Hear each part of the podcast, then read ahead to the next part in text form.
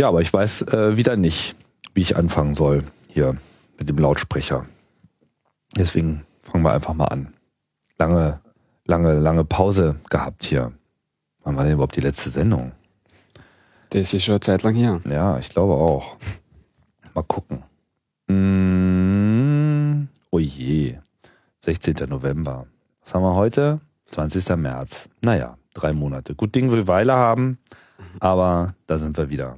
Hier ist der Lautsprecher, Tim Prittler am Apparat.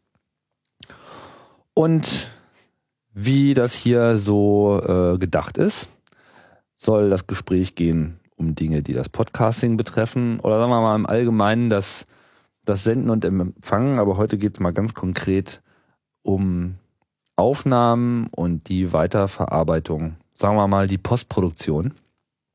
Mhm. Mhm. Und ich begrüße als Gast den Georg, Georg Holzmann. Hallo. Du bist aus Graz, hast den weiten Genau. Weg angetreten, hier nach Berlin in die Metaebene. Denn du warst zu Gast hier am Wochenende bei einer kleinen Veranstaltung, die wir hier gemacht haben, ein kleines Developer-Meeting mit ungefähr, wie viel waren wir jetzt eigentlich? 20? 20 Leute, glaube ich. 20, 25, sowas. Es variierte ein wenig. Genau. Und was hast du mitgenommen hier aus dem Sehr viel, viele neue Projekte, die ich vorher nicht gewusst habe, die dann alle zusammenspielen werden, vielleicht in Zukunft und das ultimative Podcasting-System machen. Endlich. Ja. Podlove Developer Meeting haben wir das genannt und das, äh, davon habt ihr wahrscheinlich noch nichts gehört, weil wir uns nicht besondere Mühe gegeben haben, es jetzt unbedingt jedem zu erzählen, weil das Ganze jetzt erstmal ganz unprätentiös äh, ein kleiner Test war, inwieweit man da ähm, die Vernetzung ein wenig vorantreiben kann von verschiedenen Projekten, die sich insgesamt ums Podcasting bemüht machen. Ja, und du bist ja auch in so einem Projekt. Das heißt Auphonic. Genau, das Projekt heißt Aphonic und wir beschäftigen uns hauptsächlich mit der Audio-Nachbearbeitung. Das heißt, diese Schritte, was normal die Toningenieure jedes Mal machen müssen, die ganzen Level ausgleichen und verschiedene Störgeräusche rausfiltern, das ganze Encoding, Metadaten. Also alles, was man eigentlich automatisieren will und was nur sehr viel Zeit beansprucht, das ist unser Ding. Mhm. Ja, das äh, gibt uns Gelegenheit, mal genauso über diese Thematiken zu reden, weil das ist ja schwierig. Das klang hier auch schon bisweilen mal an. Ich glaube, ich habe mit, dem- mit dem Fiedel, als wir hier über Mikrofone und Aufnahmen gesprochen haben und Studiotechnik, war das äh, definitiv auch ein Thema, so Kompression und so weiter, das fällt ja mit ran. Aber am Ende irgendwann hat man halt irgendwas aufgenommen und dann muss man mit dem, was man aufgenommen hat, irgendwie klarkommen. Und Leben. Was ist denn so dein persönlicher Hintergrund erstmal so um zu verstehen, wie du da rangekommen bist? Also mein persönlicher Hintergrund ist, äh, in Graz gibt es so ein schönes Toningenieurstudium. Das äh, vereint quasi so technische und audiorelevante Themen. Wie heißt das? Das heißt Elektrotechnik Toningenieur. Ah, Das ist eigentlich ganz gut. Und das ist so mein Startpunkt. Also da lernt man alles Mögliche über Signalverarbeitung, wie man Audiosachen aufnimmt und auch musikspezifisch oder dann geht es ja teilweise mehr in die Informatik, so Machine Learning und lauter so Themen, die dazugehören. Und dann hat es mich ein bisschen mehr in den Informatikbereich verschlagen. Auch hauptsächlich Machine Learning. Da war ich teilweise eh auch in Berlin da an der TU. Und danach habe ich mich mit Websystemen mehr beschäftigt und jetzt zum Schluss quasi wird alles kombiniert. Und das ist dann Aphonic. was ist Machine Learning genau? Machine Learning ist maschinelles Lernen. Ja, soweit. Aber ich meine, wie, wie Naja, man versucht da die einfach, Kanten? genau, man versucht einfach von Daten quasi automatisiert irgendwelche Merkmale oder, oder Sachen zu extrahieren. In dem Bereich bei mir heißt das Music Information Retrieval. Das heißt, man analysiert ein Audiosignal und dann erkennt man bestimmte Sachen. Zum Beispiel, da ist jetzt Musik oder da ist Sprache oder da hat jetzt wer gehustet oder da ist jetzt Atmen, lauter solche Sachen. Also im Prinzip beliebig. Da gibt es ja Sachen, die halt erkennen, welches Genre das Musikstück ist. Oder jeder kennt wahrscheinlich Shazam.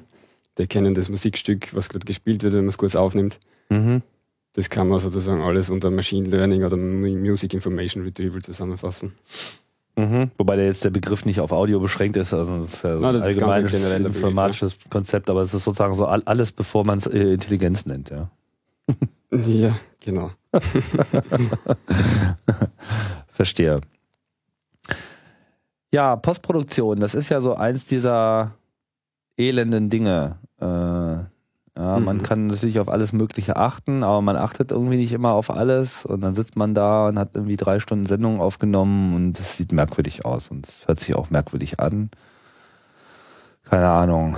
Hoffentlich hört es nicht zu merkwürdig an. Huster und Atmer und äh, Mikrofonstreichler und äh, leise Stellen, laute Stellen, brutale Audioclips, die irgendwie in 20-facher Lautstärke die Stille zerreißen.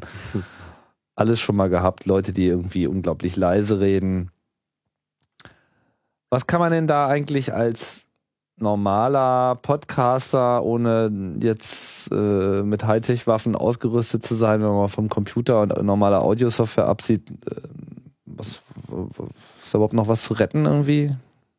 Ja, sicher. Es ist halt alles sehr zeitaufwendig. Also man schaut sich halt das Audio an und sieht jetzt zum Beispiel, da war ein lauter Sprecher oder leiser Sprecher, den sieht man dann rauf und Pegel. Oder man sieht, da war jetzt Klicksen, dann schneidet man das raus, ganz einfach. Und dann versucht man natürlich eine gewisse Lautstärke noch zu bekommen im Ganzen und verwendet Kompressoren und Limiter. Also es ist alles erstens sehr zeitaufwendig und man muss sich natürlich auskennen, wie man diese Kompressoren einstellt und Limiter. Aber machen kann man natürlich alles. Aber es ist irgendwie ein tedious process. So, es ist genau. Ich hatte irgendwann mal eine, eine, eine Sendung aufgenommen. Ähm, was war denn das nochmal? Ich glaube, das war die Sendung über BitTorrent und CAE und dann war das mit vier Leuten. Einer davon Dennis, der immer die klügsten Sachen gesagt hat. Und dann ist mir später aufgefallen, dass ich so in meinem Recording-Setup eine Spur zweimal und äh, seine Spur gar nicht aufgenommen habe. Und dann hatte ich ihn nur so über die anderen, über das Übersprechen ja. der anderen Mikrofone im Raum drin. Und das hat funktioniert? Nö, also äh, war jetzt erstmal, also man, wenn man halt ganz genau hingehört hat und es war halt sehr leise, da äh, hat man das schon irgendwie verstanden, aber in dem Moment, wo irgendeiner dazwischen quatscht oder es halt auch wechselt, so, also es war, ich habe dann alles Mögliche versucht, so, bin erstmal mit der Audiosoftware da rangegangen und es war alles irgendwie zum Scheitern verurteilt. Ich habe Stunden mhm. verbracht.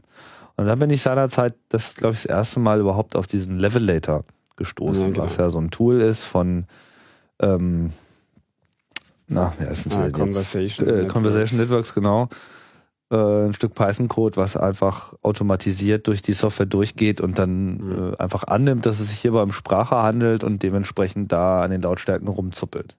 Und ich würde nicht sagen, dass es danach optimal war, aber es war zumindest so, dass die Information, die eigentliche, nicht mehr verloren war. Mhm. Um es mal ganz zurückhaltend äh, auszudrücken. Da hätte man vielleicht noch was reißen können. Keine Ahnung. Ja, dieses Tool hat uns auch sehr inspiriert eigentlich, weil das irgendwie mit dem klassischen Konzept der Audio-Plugins und was es alles gibt eigentlich bricht, weil die Plugins gehen immer von so einem Live-Konzept aus. Das heißt, da geht Live-Audio rein und dann wieder Live-Audio raus. Mhm. Und dieser Levelator quasi analysiert das gesamte Audio-File und geht mehrmals drüber und schaut sich an, was da drinnen ist und macht es dann quasi automatisiert. Mhm. Das war auch der Startpunkt von unserem Projekt sozusagen. Und wir wollten das halt dann noch ein bisschen ausbauen weil das Problem beim Levelator ist halt, er weiß nicht wirklich, was da jetzt vorkommt. Also er nimmt halt einfach an, das ist alles Sprache und macht dann halt alles quasi gleich laut. Das ist natürlich nicht immer sinnvoll, weil bei Musik will man das zum Beispiel anders machen. Da will man die Dynamik in der Musik an sich nicht ändern. Bei Sprache will man sie alles gleich schalten quasi. Ja, wenn man den Levelator nämlich auf Musik anwirft, dann kommen ganz furchtbare Ergebnisse bei raus. Ja, ich habe es noch nie probiert. Ich weiß ja, es äh, macht es einfach kaputt. Da pumpt dann irgendwie die Musik mittendrin, wird es ja, halt genau. lauter und leiser, weil er halt irgendwie meint, das wäre halt Sprache. Und wenn da mal so ein kurzer leiser Break drin mhm. ist, so, dann denkt er gleich so, huch, das ist aber leise, das muss aber schnell mal laut. Und dann bleibt natürlich von der Musik herzlich wenig übrig. Ja, das sind diese Probleme, ja. Und das gleiche Problem hat man, wenn zum Beispiel längere Pausen sind und da sind kleine Nebengeräusche. Und da weiß er dann natürlich auch nicht, ist das jetzt Sprache oder ist das jetzt irgendwas anderes Komisches. Und da zieht er halt die Level hoch oder gar nicht hoch also das ist dann mehr so ein levelbasierter Threshold, was die einfach setzen, schätze ich mal. Mhm. Und wir versuchen eben genau dieses Problem eben mit so Machine Learning Techniken zu erweitern und halt analysieren das Signal, was jetzt wirklich wo passiert, damit man mehr Ahnung hat, wie man wo die ganzen Levels ausbalancieren kann und wie man die besser halt anpasst. Wie funktioniert das genau? Also ich meine, ihr kriegt jetzt da so ein Audio-File und was passiert dann? Was passiert dann? Also, wir bekommen so ein Audio-File, dann wird das einmal analysiert zur ersten, das, die größte Einheit quasi ist einmal, wo haben wir Musik, wo haben wir Sprache. Das sind einmal diese Basisblöcke. Also es wird überhaupt erstmal geguckt, was ist der Inhalt, von welcher Art ist der Inhalt. Genau. Also beim Podcast ist es eh hauptsächlich Sprache und vielleicht einmal ein Jingle vorn, Jingle hinten. Und Oder halt auch mal Musik dazwischen. Ja, genau. Und dann bei Musik, wenn wir zum Beispiel wissen, das ist jetzt Musik, dann bearbeiten wir dieses Element eben anders wie bei Sprache. Das heißt, die Levels werden nur auf eine Lautheit angepasst, damit dann im Endeffekt alles ähnlich laut klingt, also im Vergleich zur Sprache. Und wenn wir jetzt ein Sprachsegment haben, dann schauen wir jetzt wirklich genauer, äh, sind da mehrere Sprecher und äh, sind die zum Beispiel unterschiedlich laut und passen wir die Lautstärken gegeneinander an, damit diese zusammenpassen. Oder sind da längere Pausen drinnen und diese Pausen werden dann analysiert, ist da irgendwelches relevantes äh, Material, was man vielleicht verstärken soll oder nicht. Also man will zum Beispiel nicht jeden Huster verstärken, aber wenn jetzt wer ganz leise redet, zum Beispiel bei Konferenzen kommt es oft vor, dass irgendwer aus dem Publikum fragt und dann hat man ganz leise noch so eine Sprachspur dabei, die will man dann vielleicht doch verstärken. Genau, das wäre dann der Sprachbereich und dann zum Schluss wird halt alles wieder kombiniert und das bekommt, das geht dann zum nächsten Bearbeitungsschritt. Mhm. Das heißt, das Ganze ist auch so ein Rantasten und Ausprobieren. Kommt man dann nicht häufig so in die Situation, dass es man, dass es so für das Material, mit dem man es jetzt erstmal getestet hat, wunderbar funktioniert und dann kommt irgendwie was ganz anderes, wo alle Thresholds äh, falsch ja, eingestellt genau. sind und es dann komplett in die Hose geht? Wie kann man sich dagegen absichern? Mit Daten. Also unser System ist ja so, das ist ein Websystem und es gibt natürlich alle verschiedenen Ausnahmen, wo man es anders besser hätte machen können und so weiter und so fort. Und je mehr Daten wir haben, desto mehr können wir natürlich lernen von den Daten und unsere Klassifikatoren verbessern und äh, alles, was wir halt so brauchen dafür. Aber so im Moment funktioniert das eigentlich schon ganz gut. Also wenn man das auf gewisse Bereiche verwendet, wie jetzt Podcasting oder Konferenzen oder Screencasts, also alles, was so quasi radiomäßig ist und mit Sprache und Musik zu tun hat, für das funktioniert das eigentlich schon ganz gut. Also Musikmastering ist dann natürlich nochmal ganz eine andere Geschichte. Ja. Weil das funktioniert wieder anders. Da gibt es dann künstlerische Eingriffe halt, was man je nach Geschmack machen soll. Das funktioniert natürlich nicht so gut mit so einem automatisierten System. Das heißt, das ist jetzt auch eure, euer Fokus, ist Sprache. Ja, Sprache, natürlich Musik auch, aber Musik jetzt nicht in der wirklichen Bearbeitung an sich, sondern einfach zur Relation zur Sprache und zu den anderen Teilen, so mhm. wie es im Radio halt passiert. Mhm. Also man hat im Radio auch Musik und Sprache, aber das geht es mehr um die, ums Verhältnis untereinander quasi richtig einzustellen. Mhm. Ja, das scheint auch ganz gut zu funktionieren. Ich meine, ähm, ich verwende jetzt euer System seit einigen Wochen und äh, neulich hatte ich so eine Not Safe for Work Folge, wo ich irgendwie in der Aufnahme auch wieder völlig geschlammt habe, aus Gründen, die mir auch gar nicht klar ist, waren halt äh, alle Musikeinspielungen, alles, was so vom Computer kam, obwohl das bei uns im Kopfhörer irgendwie okay war war es eine Aufnahme, okay. weil das ist halt das Ding, man, eigentlich will man ja das hören, was man aufnimmt. So, das ist ja der, der, der Idealzustand jedes Recording-Systems ist, genau. dass man, dass zumindest eine Person das hört, was man aufnimmt, oder zumindest in der Lage ist, das zu hören, was man aufnimmt, um zu testen, ob alles okay ist, bevor man vielleicht wieder in irgendeinen anderen Mix reingeht, in dem alle anderen auch mit da sind. Aber so, solche Setups sind sehr knifflig, insbesondere weil sie in der Regel äh, mit der Latenzproblematik zu kämpfen haben. Reinen Computer, Aufnahme, Verarbeitung, Filter, tralala, raus aus dem Computer und dabei sind dann die Laufwege der des Audiosignals so weit, dass man einfach so eine mhm. Verzögerung spürt und in dem Moment, wenn man seine eigene Stimme verzögert hört, das ist der Tod. Äh, das ist der Tod, ja. Ist auch schon schlimm, wenn ich jemanden vor mir reden sehe und ich habe so, ne, also per Lichtgeschwindigkeit sehe ich, wie der Mund sich öffnet und schließt, aber. Drei äh, Sekunden später die äh, Sprache. Genau, die, das ist gut 30 Sekunden. Also bei mir, ich, das mag auch bei jedem anderen anders sein und ich höre immer die unterschiedlichsten Einschätzungen. Ich habe so den Eindruck, dass ich schon mit, mit, mit, mit 10 Millisekunden da hm. steige ich schon irgendwie aus. ja, man kennt es ja vom Handy, da passiert es ja auch öfters, dass man so ein Echo drinnen hat und die eigene Stimme noch einmal hört wo man auch bekloppt wird bei. Genau, es ist extrem schwierig zu reden, ganz einfach. Mhm. Naja, auf jeden Fall habe ich dann diese äh, furchtbare Aufnahme äh, genommen, bei euch reingeworfen und wo halt vorher so die Peaks der Musik, glaube ich, so gefühlt dreimal so hoch waren wie so die der Sprache. waren sie danach sogar noch etwas niedriger als die Sprache, aber es klang halt irgendwie alles gleich laut. Es war halt irgendwie okay. Mhm. Ein Wunder. Ja, genau. Das Wunder von Auphonic. Das Wunder von Auphonic, genau. Und äh, das fand ich dann doch schon eine äh, ziemlich coole Performance. Vielleicht sollte ich mal diese ganze alte Sendung, diese ganz alte Sendung da mit der fehlenden Spur auch nochmal ausgraben. Ja, kann man probieren. Das wäre auf jeden Fall ein Benchmark. Ja. So, worauf wollte ich jetzt eigentlich hinaus? Also, genau. Die, äh, so auf die gleiche Lautstärke kriegen, was heißt denn das eigentlich ganz genau? Es gibt ja da diesen Begriff der Lautheit. Ja, Mhm. Wenn man aber auf die Software schaut, sieht man eigentlich in der Regel keine Lautheit, sondern man sieht halt irgendwie so Zickzackkurven, die eigentlich Lautstärke oder was auch immer aussagen. Ja. Vielleicht kannst du dich mal dazu äußern. Was, was sagt so eine Audiospur eigentlich aus? Warum geht die eigentlich auch immer nach oben und nach unten und nicht, nicht, nicht nur Ja, nach genau. oben? Und äh, wie hängt das so mit einer Lautheit zusammen? Das ist mir auch immer irgendwie ein Rätsel. Also das ist eigentlich ein Thema, das komischerweise bis jetzt eigentlich nicht so wirklich von allen Leuten verstanden wird oder jeder macht das irgendwie anders, weil einerseits der Grund ist, weil die ganzen Rundfunkanstalten das erstens schon mal komplett falsch machen, eigentlich. So im Moment. Weil im Moment, es gibt ja bei Audio, wenn man diese ganzen komischen Kurven sieht, das zeigt ja quasi eigentlich die Werte im jetzigen Moment. Ja. Das sagt jetzt aber eigentlich nichts über die Lautheit oder über die Lautstärke dieses Signals aus. Also Lautheit ist, ist wie man es empfindet, als wie laut man genau, es Lautheit empfindet. ist, wie man, wie man das empfindet. Und das ist natürlich erstens einmal sehr subjektiv und hat zweitens nichts mit diesen Spitzen. Also meistens schaut man sich die Spitzen an in diesem Signal, das sind die sogenannten Peaks und normalisiert dann nach diesen oder begrenzt die mit Limitern und Kompressoren. Das heißt, man hat dann die Peaks auf einen gewissen Level gebracht und glaubt, das klingt jetzt laut, gleich laut wie anderes Signal, das man jetzt mit die Peaks auf das gleiche Level bringt. Das stimmt aber natürlich nicht, weil die Peaks haben nichts mit der Lautheit zu tun. Das kann man sich vielleicht so vorstellen wie so ein Eisberg. Da sieht man oben den Peak.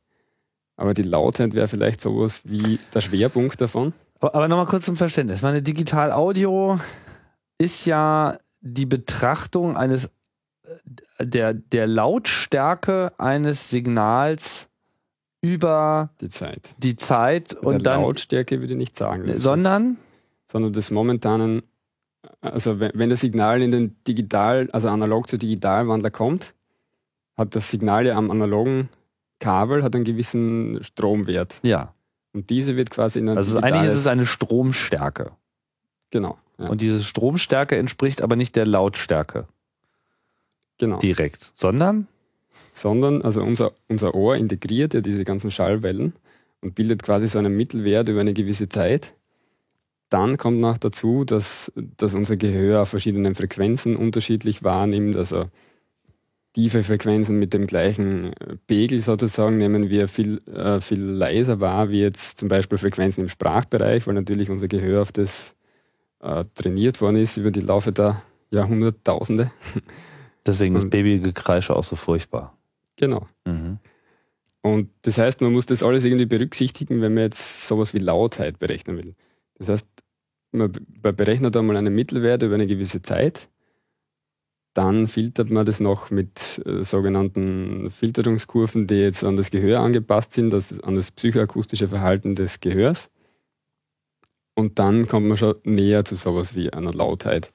Und weil wir vorher beim Rundfunk waren, die berechnen eben nicht so eine Lautheit für ihr Signal, sondern sie berechnen, sie benutzen so einen Peak-Level-Meter, also einen Quasi-Peak-Meter, also wo sie die Peaks bestimmen und nach diesen, also es gibt nur eine Regel, wie hoch die Peaks sein müssen und nicht wie hoch die Lautheit sein muss. Deswegen hört man das beim Fernsehen immer, dass die Werbung immer viel lauter ist wie, Aber ist das nicht Filme- Absicht, dass die Werbung lauter ist als der Rest?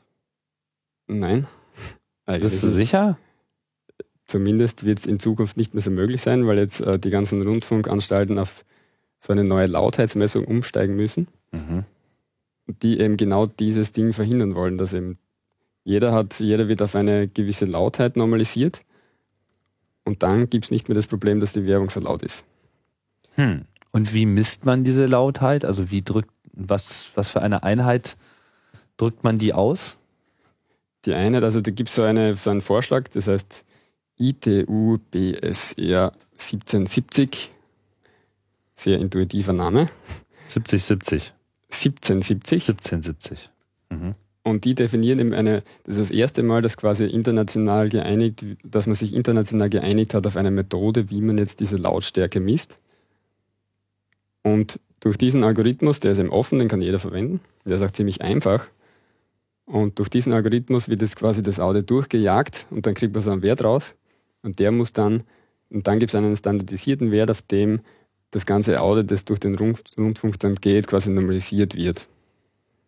Das ist dieser neue EBO R128 Standard von der European, European Broadcast Union. Und in Amerika gibt es so ein ähnliches Gesetz, das heißt der Colm Act. Die verwenden auch diesen Standard.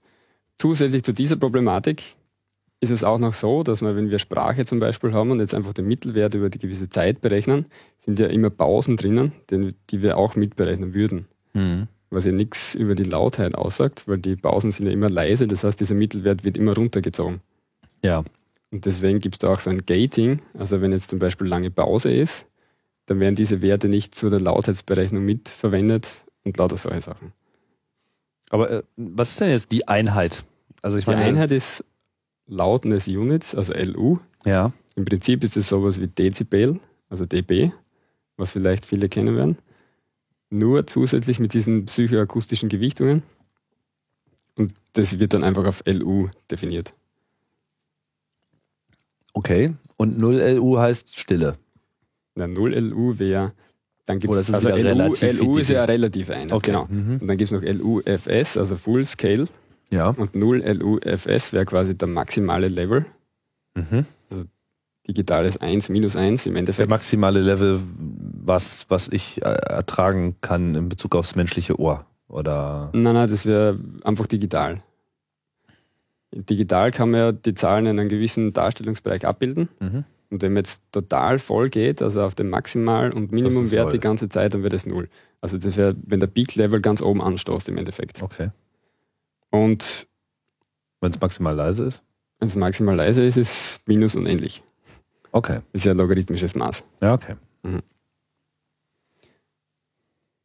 Genau, und dann äh, gibt es natürlich noch eine zusätzliche Regelung, die die, die Peak-Levels beschränkt, weil man braucht trotzdem ja eine Beschränkung der Peak-Levels, weil sonst kann es zu Übersteuerungen kommen oder wenn man dann das in andere Formate enkodiert, gibt es wieder höhere Peaks oder niedrigere Peaks und die definieren eben auch so einen maximalen Peak-Level den man jetzt wieder mit einem Oversampling Peak Meter misst, weil die eigentlichen Peaks können ja zwischen den Sample Peaks liegen, das heißt dann Intersample Peaks.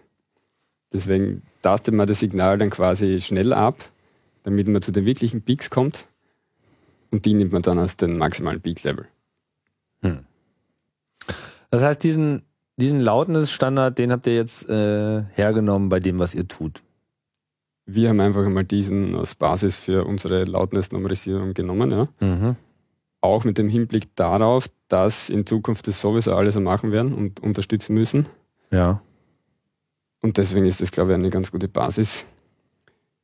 Also dieser Standard schreibt ja auch vor einen Wert, wie das dann absolut haben soll, das gesamte File. Das hat den Vorteil, dass dann alle mehrere Podcasts untereinander oder Fernsehsendungen untereinander immer die gleiche Lautstärke haben. Hm. Das heißt, alles, was jetzt von Auphonic durchgerechnet wird, ist eigentlich gleich laut. Über den Durchschnitt, ja. über den Durchschnitt, ja. Über den Durchschnitt, genau. In der Serie, also in der Folge selbst kann es natürlich Dynamikunterschiede geben.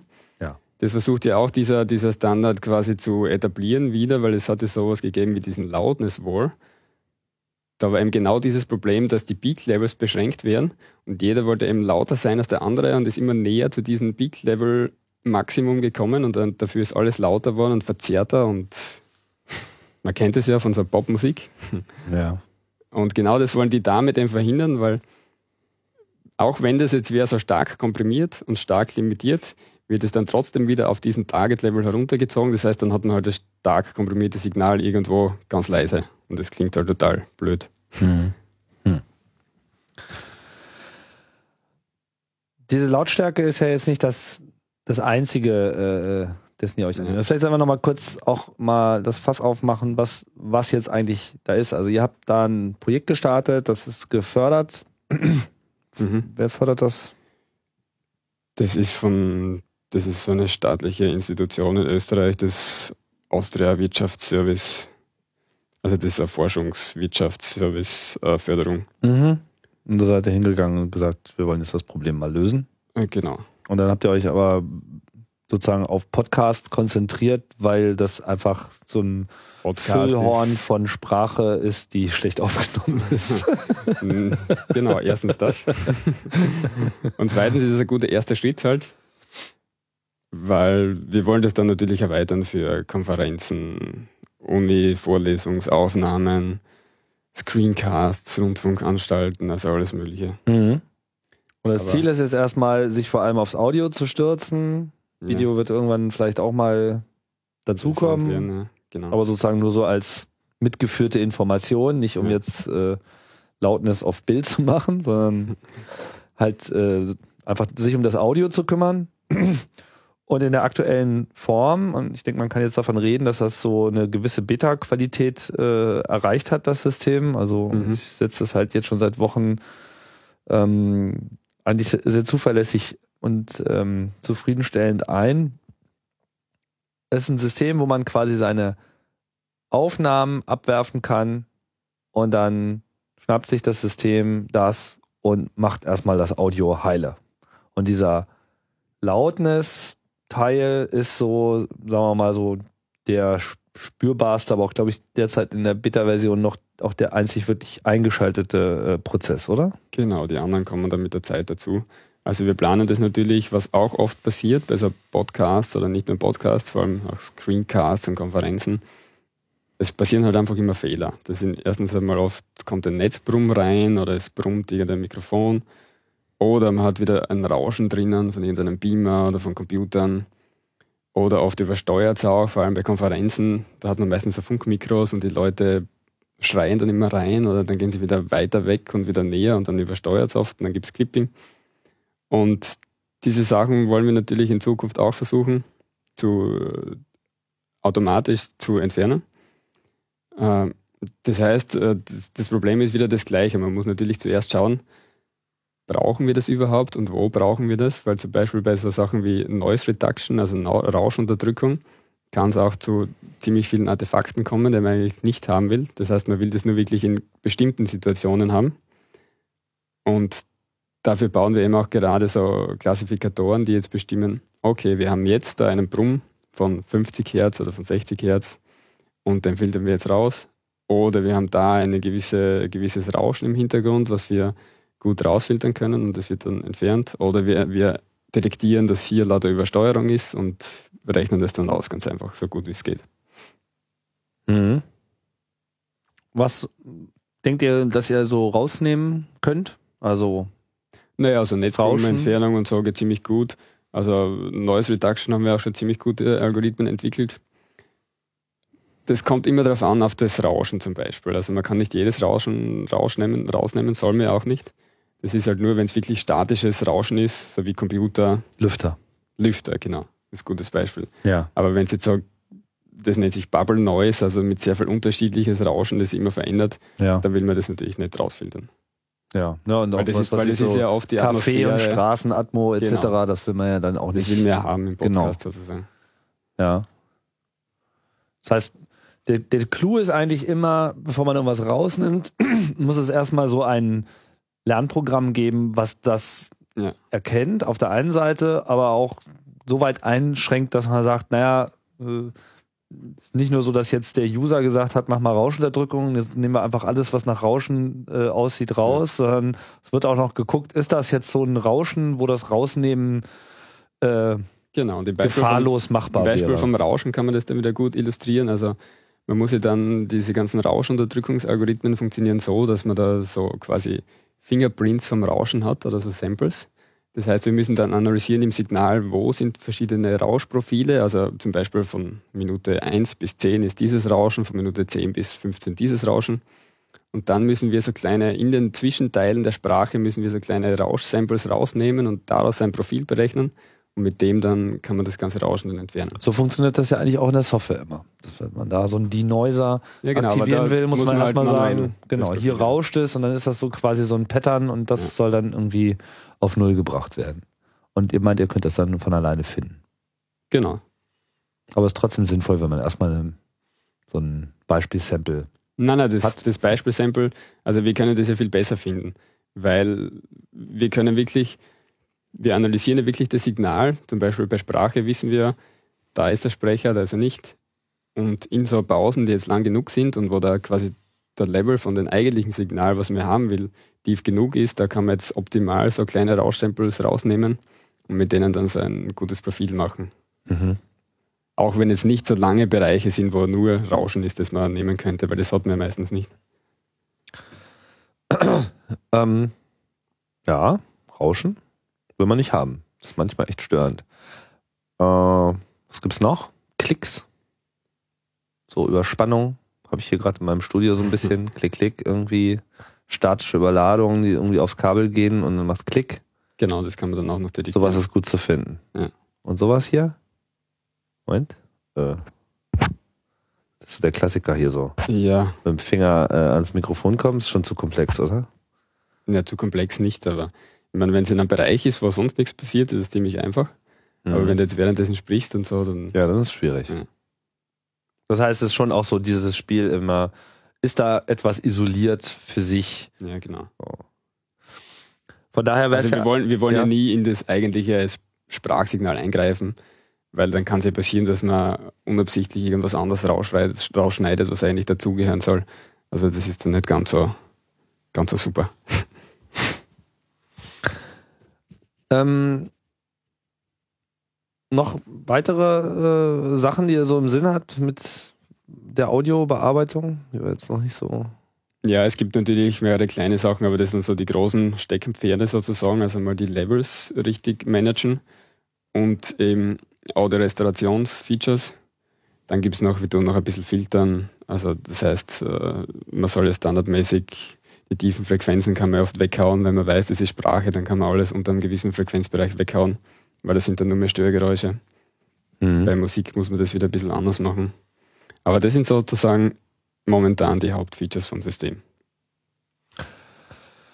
Jetzt ist das Ganze eingebettet in, ja, also es ist ja nicht nur so Audiobearbeitung, es ist nicht nur so, dass man da jetzt irgendwie so hochlädt und dann kriegt man irgendwie ein sauberes äh, Rohfile zurück und dann muss man den ganzen Schnaß machen, äh, wie sonst auch und dann ist es irgendwie repariert, sondern ihr habt das jetzt alles eingebettet in ein mehr oder weniger komplettes Podcast-Post-Production-System. Das heißt, Auphonic nimmt äh, erstmal so die, die Rohdatei, also die halt geschnitten sein muss. Also das muss sozusagen so der richtige Content sein. So ja, schneiden können wir leider nicht automatisch.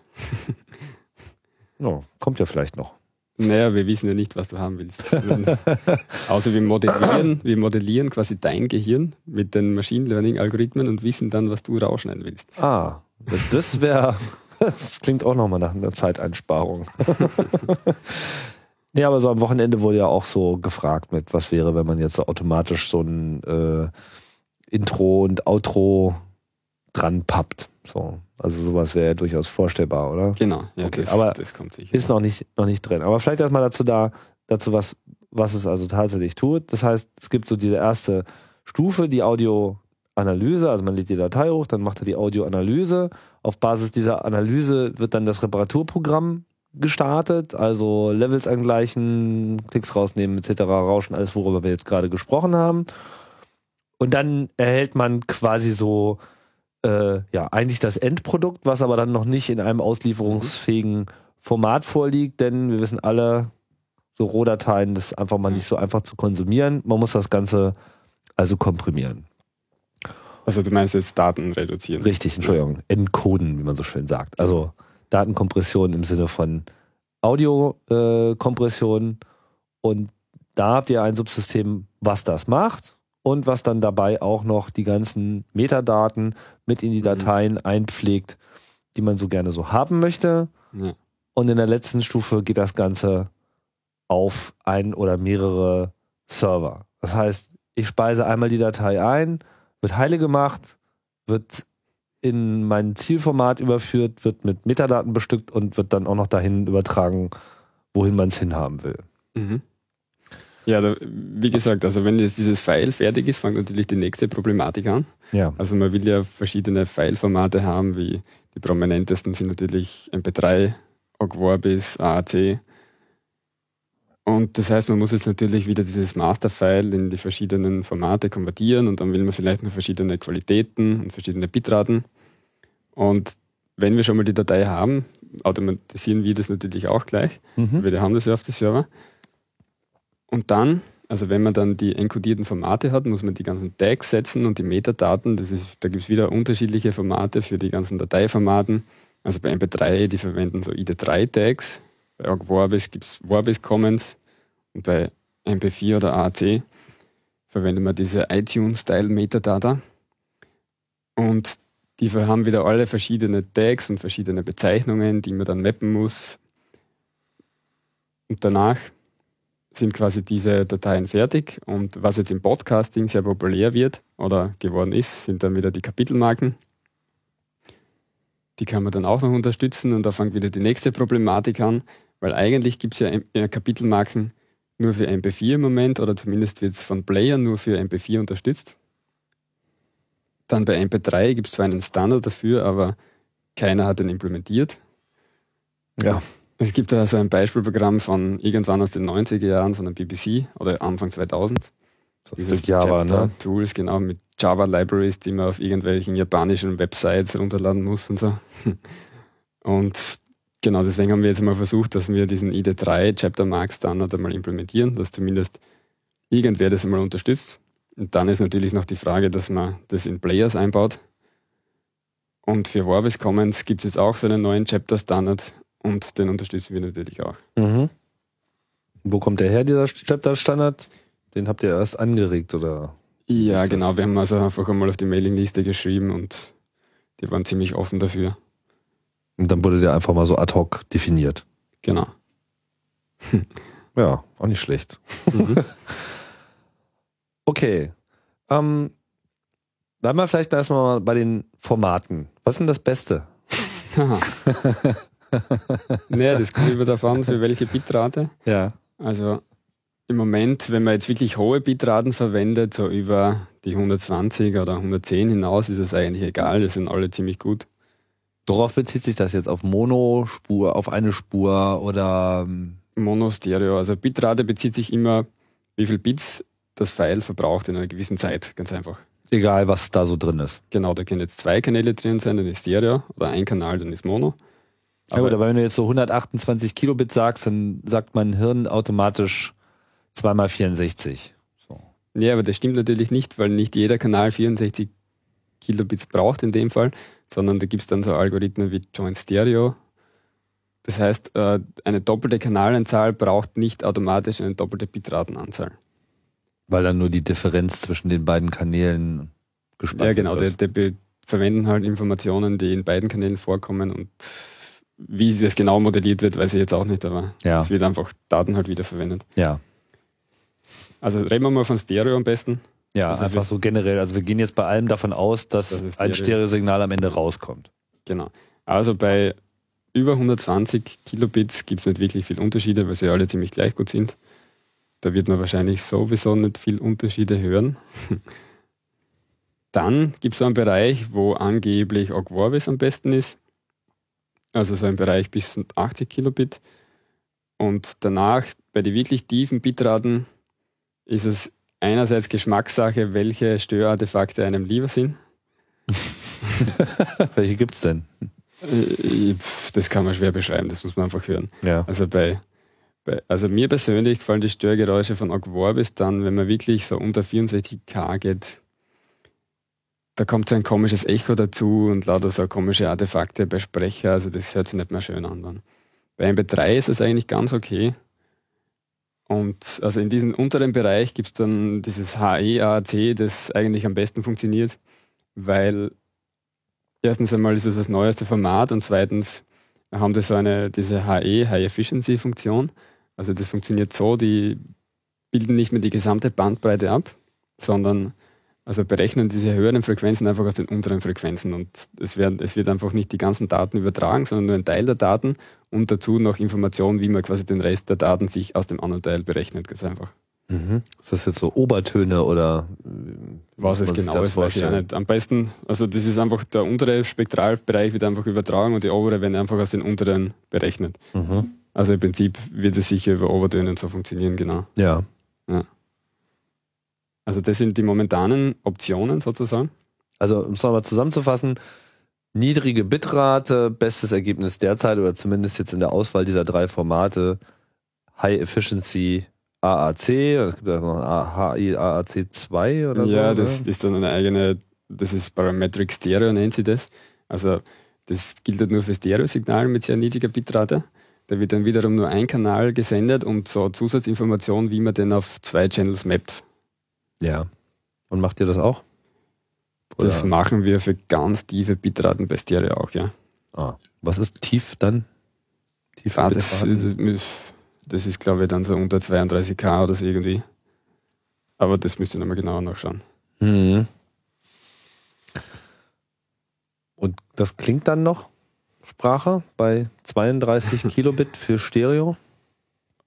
Bei 32 Kilobit, also 48 Kilobit funktioniert ganz gut, vor allem mit HEAC. Mit MP3 klingt es eigentlich auch noch ganz okay, aber das sind natürlich persönliche Geschmacksfragen, was einem lieber ist, ob man Artefakte haben will oder große Dateien. Also ich glaube, da kann man es nie allen recht machen. Mhm. Aber widmen wir uns doch vielleicht nochmal ganz kurz diesen Codex, weil da gibt es ja dann noch so einige Ja. Varianten. Ähm, jetzt haben wir mit AAC angefangen. Äh, führen wir das vielleicht noch kurz zu Ende? Gibt es da noch irgendeinen Aspekt? Also AAC ist ja eigentlich in gewisser Hinsicht jetzt gesch- geschichtlich die Weiterentwicklung von MP3 oder sagen wir mal so, dass die nächste Geburt von Fraunhofer, nachdem sie halt MP3 abgelassen haben, Ja, haben sie klar. sich dann nochmal irgendwie Gedanken gemacht über alles. AAC. AAC gilt auch so ein bisschen als der de facto Audiocodec für MPEG-4 Containerdateien und Mhm. Das ist ja auch das, worin ihr das dann reinpackt. Ja. Und unterscheiden muss man eben AAC und High Efficiency AAC, aber High Efficiency AAC ist etwas, was man nur für die niedrigen Bitraten braucht. Ja, genau. Es werden ja bei High Efficiency werden ja einfach Daten weggeschmissen und die mit so Kontrolldaten versehen sozusagen. Und das will man nur, das will man eigentlich nicht haben. Das will man nur haben, wenn es nicht anders geht. Ja. Und das heißt, das hat natürlich nur ab einer gewissen Bitrate Sinn. Und ist das kompatibel noch zu dem AAC? Also kann alles, was Theoretisch ja. Also wie es praktisch ausschaut, weiß ich nicht, aber theoretisch ist es kompatibel zum normalen AAC. Also wenn jetzt ein Player dieses HE-AAC nicht unterstützt, verwendet er einfach diesen tiefen Teil und lasst halt die hohen er Frequenzen. berechnet halt einfach die hohen Frequenzen nicht dazu. Das heißt, es klingt dann im Zweifelsfall nicht so schön, aber er kann es immer noch abspielen. Genau. Verstehe. Und E, HEAAC2 ist dann einfach nur der Modus, wenn es Stereo ist. Das muss man jetzt nicht nochmal explizit. Genau, das muss man wünschen? explizit sich wünschen. Also da gibt es wieder mehrere so Hörversuche und angeblich bringt das nicht sehr viel, aber das ist dann natürlich wieder sehr subjektiv. Wahrscheinlich hat es wirklich nur bei sehr tiefen Stereo-Podcasts oder Audiofiles im Sinn. Das müsste man vielleicht einmal genauer in Hörtests evaluieren, wann das wirklich sinnvoll ist. Ja. Und, Ja. und ihr erzeugt das jetzt oder nicht? Wir erzeugen das nur bei ganz niedrigen, also ich glaube unter 32k. Okay. Das heißt, das läuft bei euch auch irgendwie automatisch. Man sagt eigentlich nur Mhm. AAC und eine Bitrate und dann wird irgendwie halt die richtige Variante ausgewählt. Genau. Was ist die Software, die das macht? Bei MPEG 4 kommen ja dann noch so Lizenzfragen ins Spiel. Ja. Also das ist auch ein guter Punkt. Also für Ogg Vorbis gibt es natürlich gute Open Source Implementierungen des Encoders. Da gibt es einmal dieses Ogg Enc und dann so einen spezialisierten, getunten Encoder, der nennt sich AOTUF. Dann bleiben wir erstmal bei MPEG 4. Okay, bei MPEG 4 ist natürlich am kompliziertesten. Und zwar einerseits muss man für MPEG 4 Lizenzgebühren zahlen. Und äh, das heißt auch, wenn ich jetzt einen Open Source Encoder einsetzen würde, müsste ich trotzdem rein rechtlich Lizenzgebühren dafür zahlen. Ja. Und die andere Problematik bei MP4 ist, dass es leider keine guten Open Source Encoder gibt. Oder wahrscheinlich genau aus diesem Lizenzgrund eben. Aber es gibt welche. Es gibt welche, ja, das ist dieser FAAC zum Beispiel. Ja. Oder FFmpeg hat, glaube ich, auch einen eigenen Encoder, der aber nicht so fortgeschritten ist wie der FAAC. Aber auch der FAAC ist, hat deinen Tests nicht standgehalten.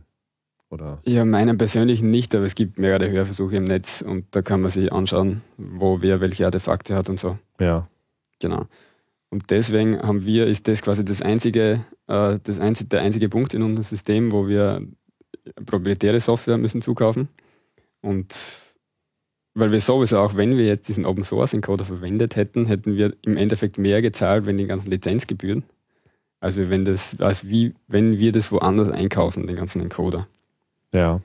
Das Hm. ist die Problematik. Deswegen ist leider nicht so leicht, dass man als kleiner Entwickler einfach so einen AAC-Encoder baut. Was würde das kosten so? Wenn man jetzt sagt, ich bezahle mal so, wie Ja, das, das so ist- gedacht ist. Das ist nicht so teuer. Also bei, bei AAC ist es 1000 Dollar ist eine Mindestgebühr, was man zahlen muss für die Lizenzen und dann ist es pro Stück des Encoders, was man verkauft. Also im Endeffekt, wir vertreiben eh keinen Encoder, also bei uns wäre das quasi nur diese 1000 Dollar. Pro Jahr oder einmalig? Das ist, glaube ich, einmalig oder pro Jahr. Bin mir jetzt nicht ganz sicher. Hm, schon ein Unterschied, oder? Das ist, glaube ich, einmalig. Man muss, glaube ich, diese License-Vergabemöglichkeit einmal sicher kaufen und dann kann man selber so Lizenzen vergeben. Okay, das heißt, du darfst damit sozusagen eine Instanz davon betreiben. Genau. Das ist so. und ich dürfte ja. Instanzen weiterverkaufen. Also ich dürfte Instanzen von dem Open Source Encoder zum Beispiel weiterverkaufen an andere, Mhm. Wenn ich das rechtlich richtig verstanden habe. Was ja aber nicht so einfach ist. Ja. Kannst du sagen, was, was das für ein Encoder ist? Also wo kommt der? ja, wir verwenden diesen Dolby Media Generator. Mhm. Der kostet auch so im ähnlichen Bereich und kann halt alle HE und HE, AAC und AAC. Das ist wieder auch ein Problem bei den Open Source Encodern, weil es leider keinen, ich meine, es gibt einen HE AAC Encoder auch, aber das ist wieder ein extras Programm und das ist, glaube ich, einfach die Referenzimplementierung. Also ist leider alles nicht so einfach bei AAC. Mhm.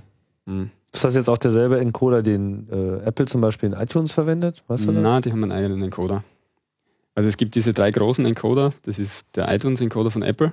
Dann gibt es von Fraunhofer einen AAC-Encoder. Und dieser von Dolby, der kommt von einer Firma, die heißt eigentlich Coding Technologies, aber die ist von Dolby aufgekauft worden. Das sind, glaube ich, die drei größten. Dann gibt es noch den Nero AAC-Encoder. Den gibt es auch für Linux und für alle Plattformen. Der ist quasi auch frei zur Verwendung. Aber man darf ihn natürlich nicht kommerziell verwenden. Das Mhm. ist das Problem. Mhm. Und sie sind auch nicht bereit, dass sie Lizenzen dafür verkaufen. Verstehe. Ja. Gut, dann MP3, MP3 verwenden wir Lame. alte, die alte Sau. Ja, da verwenden wir Lame. Also Lame ist ein Open Source MP3-Encoder. Und der ist echt extrem gut. Also der ist schon noch viele Jahre lang optimiert und man hört es auch, dass einfach die Resultate eigentlich ziemlich ähnlich sind wie bei AAC, auch bei niedrigen Bitraten bis zu einer gewissen Grenze. Und die Patent, also die Lizenzsituation bei MP3 ist für uns ziemlich einfach, weil wir quasi ein Webservice sind und nicht den Encoder an sich vertreiben.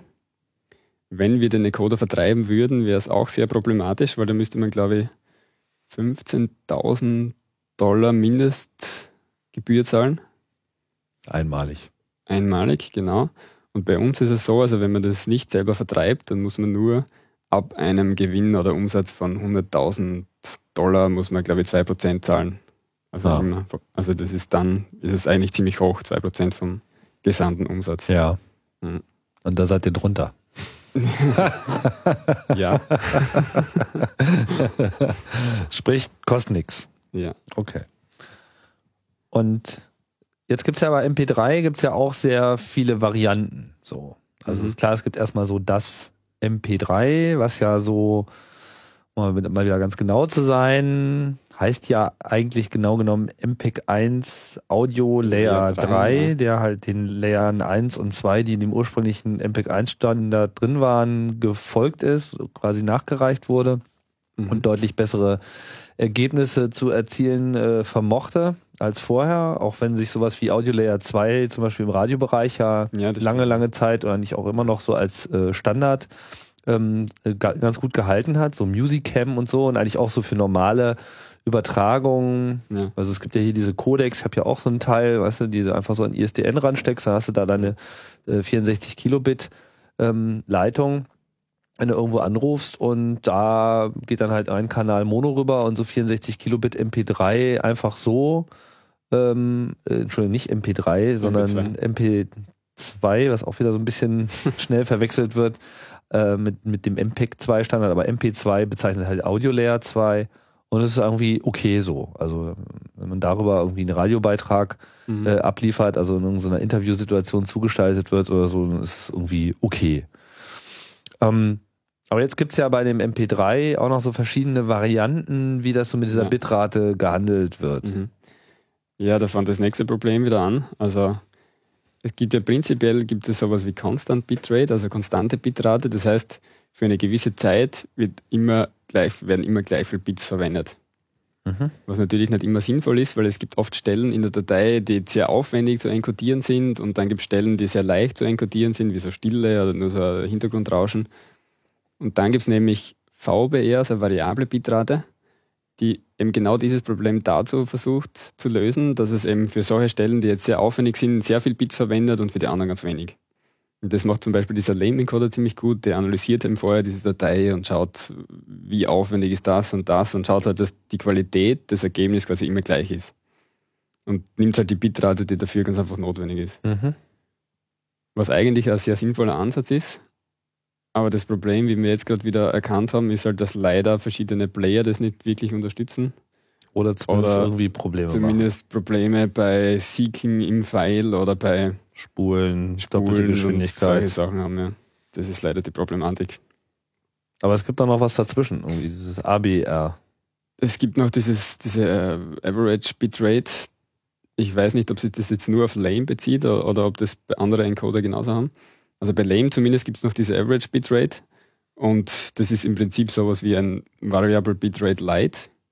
Also er schaut halt wirklich, dass die Bitrate ziemlich so ist, wie man es angibt und tut es in sich ein bisschen verschieben. Bei, bei Variable Bitrates kann es wirklich große Unterschiede geben, also in der Filegröße. Mhm. Genau. Ja, ist so ein bisschen so ein es ist eigentlich ein ganz schönes Elend mit MP3. Auf der einen Seite verwendet man das, weil man davon ausgeht, dass das eigentlich jeder irgendwie abspielen kann. Mhm. Und selbst das stimmt dann manchmal nicht. Gerade wenn man versucht, die Situation so ein bisschen zu verbessern. Also eigentlich, wenn man so richtig True Legacy haben will, kann man eigentlich nur Constant Bitrate anschalten und sagen, mhm. hier, das File ist zwar groß, aber es ist zumindest äh, kompatibel. So und wenn du möchtest, dann kann ich es dir auch kleiner geben, aber dann fängt es halt auch schnell an blöd zu klingen. Wo würdest du so die Bitratengrenze sehen, ab wo das Ganze knifflig ja. wird? Also ich habe eine Weile mit 6 und 9, also ich habe am Anfang 128 Kilobit MP3 genommen, weil das so ein bisschen der Standard war. Dann ja, für Musik. Dachte ich mir so, ja genau, dann dachte ich mir so für Sprache vielleicht ein bisschen übertrieben. Dann bin ich irgendwie auf 96 Kilobit, also immer Stereo, ja. ne, äh, runtergegangen. Es war okay. Ab und zu kam mal einer und hat sich über irgendwas beklagt. Dann habe ich häufiger so Podcasts gehört von, was weiß ich hier, HR2 der Tag. Ich glaube, da kommt dann. Die haben 48K oder so? Ja, ich glaube auch 48K Mono. Mhm. Und da haut's mir dann schon immer wieder so diese komischen Artefakte um die Ohren. Mhm. Wo ich dann auch irgendwie aussteige und mir denke, so, was, also ich, gut, ich höre trotzdem zu, aber es ist so, äh, muss das jetzt sein? Ja, wie gesagt, so deine dieses, Erfahrung, dass dieses das so Problem ist halt äh, ziemlich subjektiv, weil jeder quasi andere, jeden stört was anderes, ganz einfach. Ja. Und mir persönlich, also mir persönlich, 96K ist sicher schon extrem hohe Qualität. Vor allem, weil die, weil die MP3-Encoder auch schon ziemlich gut sind. Also das ist sicher für High-Level, High-Quality-Podcasts ist es ziemlich gutes, ziemlich gute Bitrate. Also man kann auch, wenn man jetzt eh nur Mono ausliefert, was ja meistens reicht, 48 Kilobit MP3 mit einem ordentlichen Encoder. Ja, 48 Kilobit ist dann für mich persönlich, also für Mono meine ich. Jetzt. Für Mono mich persönlich die untere Grenze. Ja, aber 96 Kilobit Stereo ist ja dann letztlich das gleiche. Nein, oder? das ist nicht das Achso, du meinst, da wird dann mehr davon genutzt, weil John, genau. wenn man John Stereo angeschaltet ja. hat. Das ist aber auch mal noch so eine Option, dieses John Stereo. Ja, John Stereo oder? ist quasi immer aktiv. Also das unterstützen ziemlich alle, da habe ich noch nie wirklich Probleme gehört. Okay. Ja, genau. Gut, verstehe. Also 48 Kilobit Mono ist nicht das gleiche. Man müsste dann sozusagen auf 64 Kilobit Mono gehen, um dem 96 Kilobit Stereo zu entsprechen oder ist das jetzt wieder eine gewagte These? Das ist eine gewagte These, ja. Okay, gut, ich halte jetzt das Maul. also, wie sind so deine Bitratenerfahrungen? Nur mal so ein Gefühl zu kriegen. Ja, wie gesagt, also MP3 48K ist für mich persönlich das untere Limit, aber ich muss dazu sagen, dass mich persönlich diese kleinen Artefakte nicht so stören und ich oft einfach die kleineren Files bevorzuge. Aber darunter wird es dann schon wirklich knifflig. Also dann hört man schon viele Artefakte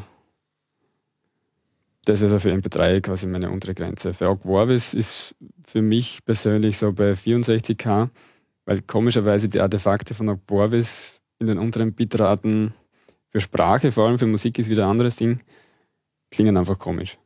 Und deswegen hat man da Probleme, wenn man auf 48 geht. Mhm. Ja. Bei AC geht das alles ein bisschen weiter runter. Wobei, das habe ich noch nie so wirklich ausgetestet. Also ähm, das Niedrigste, was ich so gehört habe, ist 48 und das klingt eigentlich ziemlich gut bei AC. Mhm. Das ist wahrscheinlich der André. Das kann sein, ja. Okay.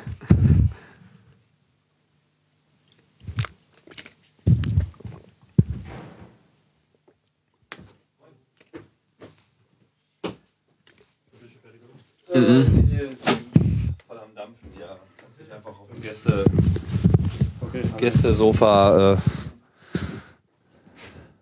breit machen. Die Tür vielleicht so machen? Genau.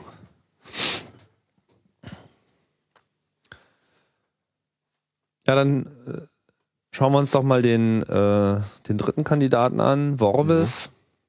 Ja. ja, wie gesagt, bei Vorbis, also meine persönliche untere Grenze ist 64k wegen den Artefakten, die ähm, unterschiedlich sind oder mir nicht so gut gefallen wie bei MP3. Wird ja eigentlich immer generell kolportiert, dass Vorbis ja besser klinge als MP3. Ist das jetzt genau, durch die Qualität der Encoder? Äh das ist wahrscheinlich durch die Qualität der Encoder so, ja, genau. Also ab einer gewissen Bitrate ist es eh so, oder vor allem für Musik ist es eh so, dass Aquabis also bei Hörtests viel besser abgeschnitten hat als, als MP3. Aber das andere Problem ist natürlich, dass bei so tiefen Bitraten gibt es sehr wenig Hörtests, weil die meisten Hörtests sind eben auf Musik und die fangen dann meistens erst ab 96k oder maximal dann 64k an. Also für so tiefe Bitraten gibt es eigentlich ziemlich wenig Hörtests. Hm. Mhm. Müsste man mal einen machen. Müsste man machen, ja. Zum Beispiel mit deinem Podcast. Ja, das wäre mal ganz interessant. Darüber habe ich schon länger nachgedacht, mal einfach so eine Referenzsendung äh, herauszunehmen, die so alle Nuancen ja. hat, die so üblicherweise Probleme darstellen, oder zumindest mal einen Ausriss davon, weil sich immer fünf Stunden anhören, ist, glaube ich, vielleicht ein bisschen übertrieben, aber keine Ahnung, vielleicht so eine Viertelstunde und die dann einfach mal so in so einer massiven, irren Varietät von Formaten und Bitraten, Kombinationen, ABR, VBR, hast du nicht gesehen, äh, mhm. rauszuwerfen und dann zu so eine, so eine Formularmatrix aufzubauen, wo man irgendwie den subjektiven Eindruck wiedergeben kann. Ja, das finde ich auch mal ganz spannend. Das äh, braucht natürlich ein bisschen Zeit. Womit erzeugt man Vorbis? Mit Vorbis erzeugt man mit, also da gibt es mehrere Encoder. Also der Standard-Encoder von xif.org, also das ist diese Organisation, die diesen Vorbis-Codec entwickelt hat, ist dieser OGG, heißt, nennt sich dieses Programm. Und dann gibt es noch Erweiterungen von so einem Japaner, der immer wieder neue Features einbaut und den Encoder verbessert, die dann auch wieder bei Zeiten in den OGG quasi einfließen. Mhm. Und dieser Encoder nennt sich AO-TUV. Wie immer man das ausspricht. A-O-T-U-V. A-O-T-U-V. Mhm. Also das ist dieser AO-TUV-Encoder. Mhm. Und das kostet alles keine Lizenzen. Nein, nein, das kostet keine Lizenzen. Das ist halt der große Vorteil von Aquabis, also dass es lizenzfrei ist. Das kann jeder einsetzen. Deswegen wird es auch sehr oft in Computerspielen und alle möglichen Applikationen eingebaut, was eben einfach ein guter Komprimierungscodec ist und for free. Also jeder kann es verwenden. Auch die Algorithmen sind natürlich offen und das ist quasi der Vorteil von Aquabis. Ähm, so, auf Phonik nimmt das jetzt alles zusammen. Alle mhm. drei Formate, dazu noch FLAC, aber da müssen wir uns jetzt über Artefakte nicht groß unterhalten, weil ja, FLAC ist ein Lossless Codec, das heißt, Der, da gibt es keine so psychoakustischen oder sonstigen Optimierungen wie bei MP3 oder bei AAC. Das heißt, das Signal wird einfach kleiner gemacht aufgrund von äh, bestimmten Algorithmen und dann wieder größer und es geht dabei keine Daten verloren. Also das Audiosignal ist nachher wieder gleich wie vorher, ganz einfach.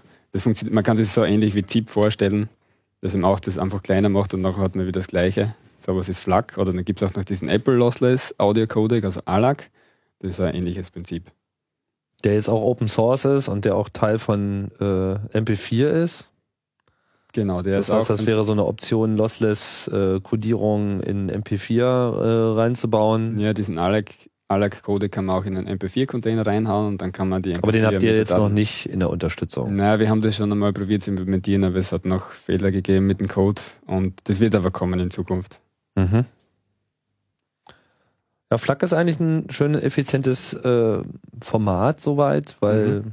es vor allem irgendwie hat so, so ein bisschen Bestandssicherheit für Ja, Aufnahmen. Archivieren und so. Ja, genau. Also einfach, um mal so ein, so ein Master von, von der Sendung äh, wegzulegen, ohne dass der halt jetzt wirklich so ewig groß ist. Mhm. Ich meine, wenn ich jetzt so eine Multitrack-Aufnahme mache von, äh, was weiß ich, drei Stunden Podcast mit fünf Leuten, Fünf Spuren. dann sind das irgendwie fünf, ja, äh, na, äh, 15 Gigabyte so allein Ja. an, an, an, an Rohmaterial. Das ist jetzt mal nicht das unbedingt, was ich jetzt als besonders handlich äh, bezeichnen würde. Klar, eine Sendung, das geht, aber wenn man halt am laufenden Meter produziert und produziert, dann werden halt die Terabyte-Platten auch irgendwann äh, voll und man will das ja auch Ganze Mhm. irgendwie backuppen. Wenn ich aber jetzt den, den, den Monomix davon mache, ist es ja eh nur noch äh, 3 Gigabyte und wenn ich dann halt noch FLAC drüber werfe, dann ist es glaube ich am Ende in der höchsten Kompressionsstufe so Hälfte. 40 Prozent sogar. Ja, also genau. es ist wirklich schon ziemlich, ziemlich enorm. Wobei es eben dann bei Stereo auch nochmal stärker zuschlägt als bei Mono, wenn ich das richtig sehe. Das weiß ich jetzt nicht, bin ich mir nicht sicher. Ja, Aber ich kann habe es mir auch nicht lang angeschaut, aber es war, ich hatte mal irgendwie mal so ein paar Unterschiede und habe die irgendwie versucht mal äh, zu erorten, warum das jetzt so unterschiedlich ist und es hatte was damit zu tun. Wie auch Okay. immer. Also auf Ja. jeden Fall, euer System nimmt die Datei, die wir äh, in der Phase 1 komplett überarbeitet haben und dann kann man sich das so konfigurieren mit hier, ich hätte gern so, so, so, die und die Bitrate, Mono oder Mhm. nicht und pipapo. Und dann wird das halt einfach encoded. Und man hat das dann quasi in N-Formaten. Ja. Und dann fängt an. Und dann geht's los mit den Metadaten. Metadaten. Das ist auch so ein schönes Thema. Du hast dich da ja sehr intensiv mit äh, beschäftigt. Es gibt auch ein paar Blogposts zu dem Thema. Also ihr habt so ein bisschen Research gemacht. Was habt ihr denn dabei rausgefunden? Naja, wir haben herausgefunden, dass äh, jeder das total anders verwendet oder teilweise.